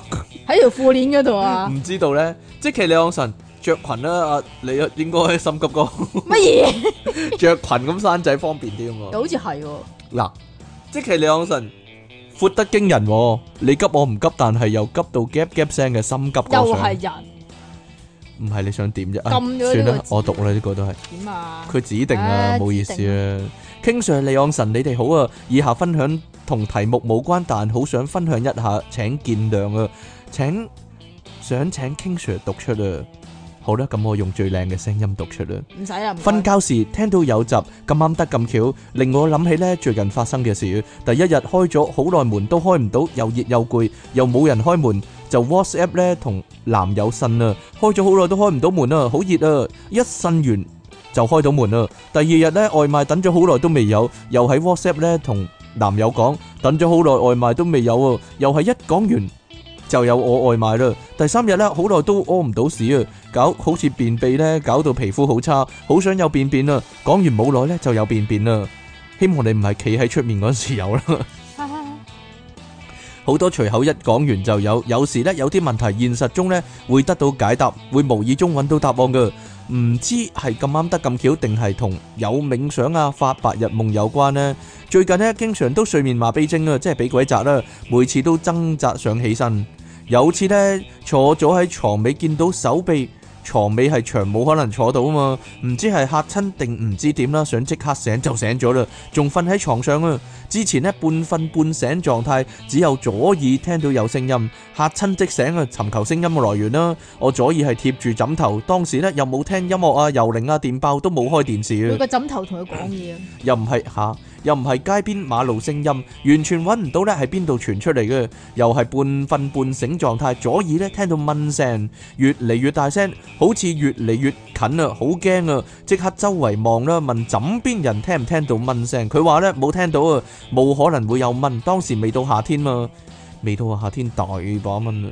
幾分鐘後呢，蚊聲先消失啊，又係半瞓半醒狀態啦。左耳聽到關門好大啪一聲，我冇埋到我冇醒到，我唔係我冇理到，繼續瞓啦。有懷疑嚇、到醒咗呢，問枕邊人有冇聽到啪一聲啊？佢又話冇喎，但我聽到好大聲，好逼真啊！有懷疑過呢係咪左耳有幻聽啊？上網睇呢啲人嘅幻聽係聽到人聲啦，但我嘅幻聽呢唔係人聲。有朋友話呢，可能將夢境聲音帶到現實，又或者呢聽到其他維度嘅聲音。對於我以上嘅體驗，想聽下你嘅你哋嘅意見或者睇法啦。聽眾們有任何類似體驗或者任何睇法呢，都可以寫信嚟分享回應。可貓上呢、個呢，絕大多數可能啦，呢呢度個又唔係應該喺呢度讀咧？應該係由零嗰度講啊嘛，冇所謂啦。呢、個絕大多數可能係你出體信號嚟嘅，應該啪係一咧聲喎，誒排一聲都會嘅，因為你半夢半醒呢，你其實咁樣諗有嘅。你諗有呢就會有嘅啦。其實咁樣嘅，如果你分到幾時可以出體咧，咁嗰陣時嗰啲聲咧，尤尤其是一啲原來現實世界冇啲聲咧，係你嗰一下突然間諗啊，會唔會咁咧？就會有咯。係啊，係咯，咪就係咯，因為你半睡半醒啊嘛。咁啊，呢個呢，好多你想像有啲乜呢，你就會感覺呢現實世界有啲乜噶啦。係咯，包括呢有人掹你啊，有呢、個即係奇怪嘅感覺啊，有聲音啊，咁或者睇到嘢呢，直頭其實都好大程度呢會同你嗰個想像力有關啦、因為你喺半睡半醒嘅狀態，因為呢、個咁啊，如果你想出體呢，都只係一念之間，你好容易會出到體嘅。如果你成日都有呢個狀態啦，如果你唔想有呢個狀態呢，聽我講啦，你真係認真出一次 睇啦，真嘅講真嘅，有好多人呢都有呢個情況嘅，解決咗佢啊係啊，佢誒出完面對咗佢出完一次睇之後呢，以後就少啲呢、個呢、個感少覺，啲啊，會啊會啊會啊，講真，你用咗嗰啲儲存起嘅能量啊嘛，我咁樣啊，係啊，你唔覺你練習之後反而難咗出體咩？ 嗱，又冇喎，但係有嗰、個好似一個周期咁樣啊，有陣時會多啲啊，係啊，有陣陣時時會易冇乜啲，有咁陣咯時少啲啦，係啊，就係、咁樣啦。好啦，不過呢，我哋呢突然間呢，因為同游靈開始有關嘅嘅內容啊，突然間好正經啊。不過其實呢，我哋真係好正經嘅。係嘛，電腦大爆炸呢，其實係一個呢比較學術啊、比較嚴肅嘅節目嚟噶，大家一路誤會咗啦，係啊誤會咗我哋啦，係啊，係啦，係咯，好啦，會咁好嚴肅咁樣講粗口嘅。係啊，咁我哋呢，好快呢會再同大家見面，因為 B part 呢就難搞啲啊，你成個鐘啦，唔該。係啊，A part 呢有即期地昂神呢，我哋係啦，下個禮拜頭呢就會同大家再見嘅啦，唔使等咁耐啦，你又好啦，我哋下次再見啦，拜拜。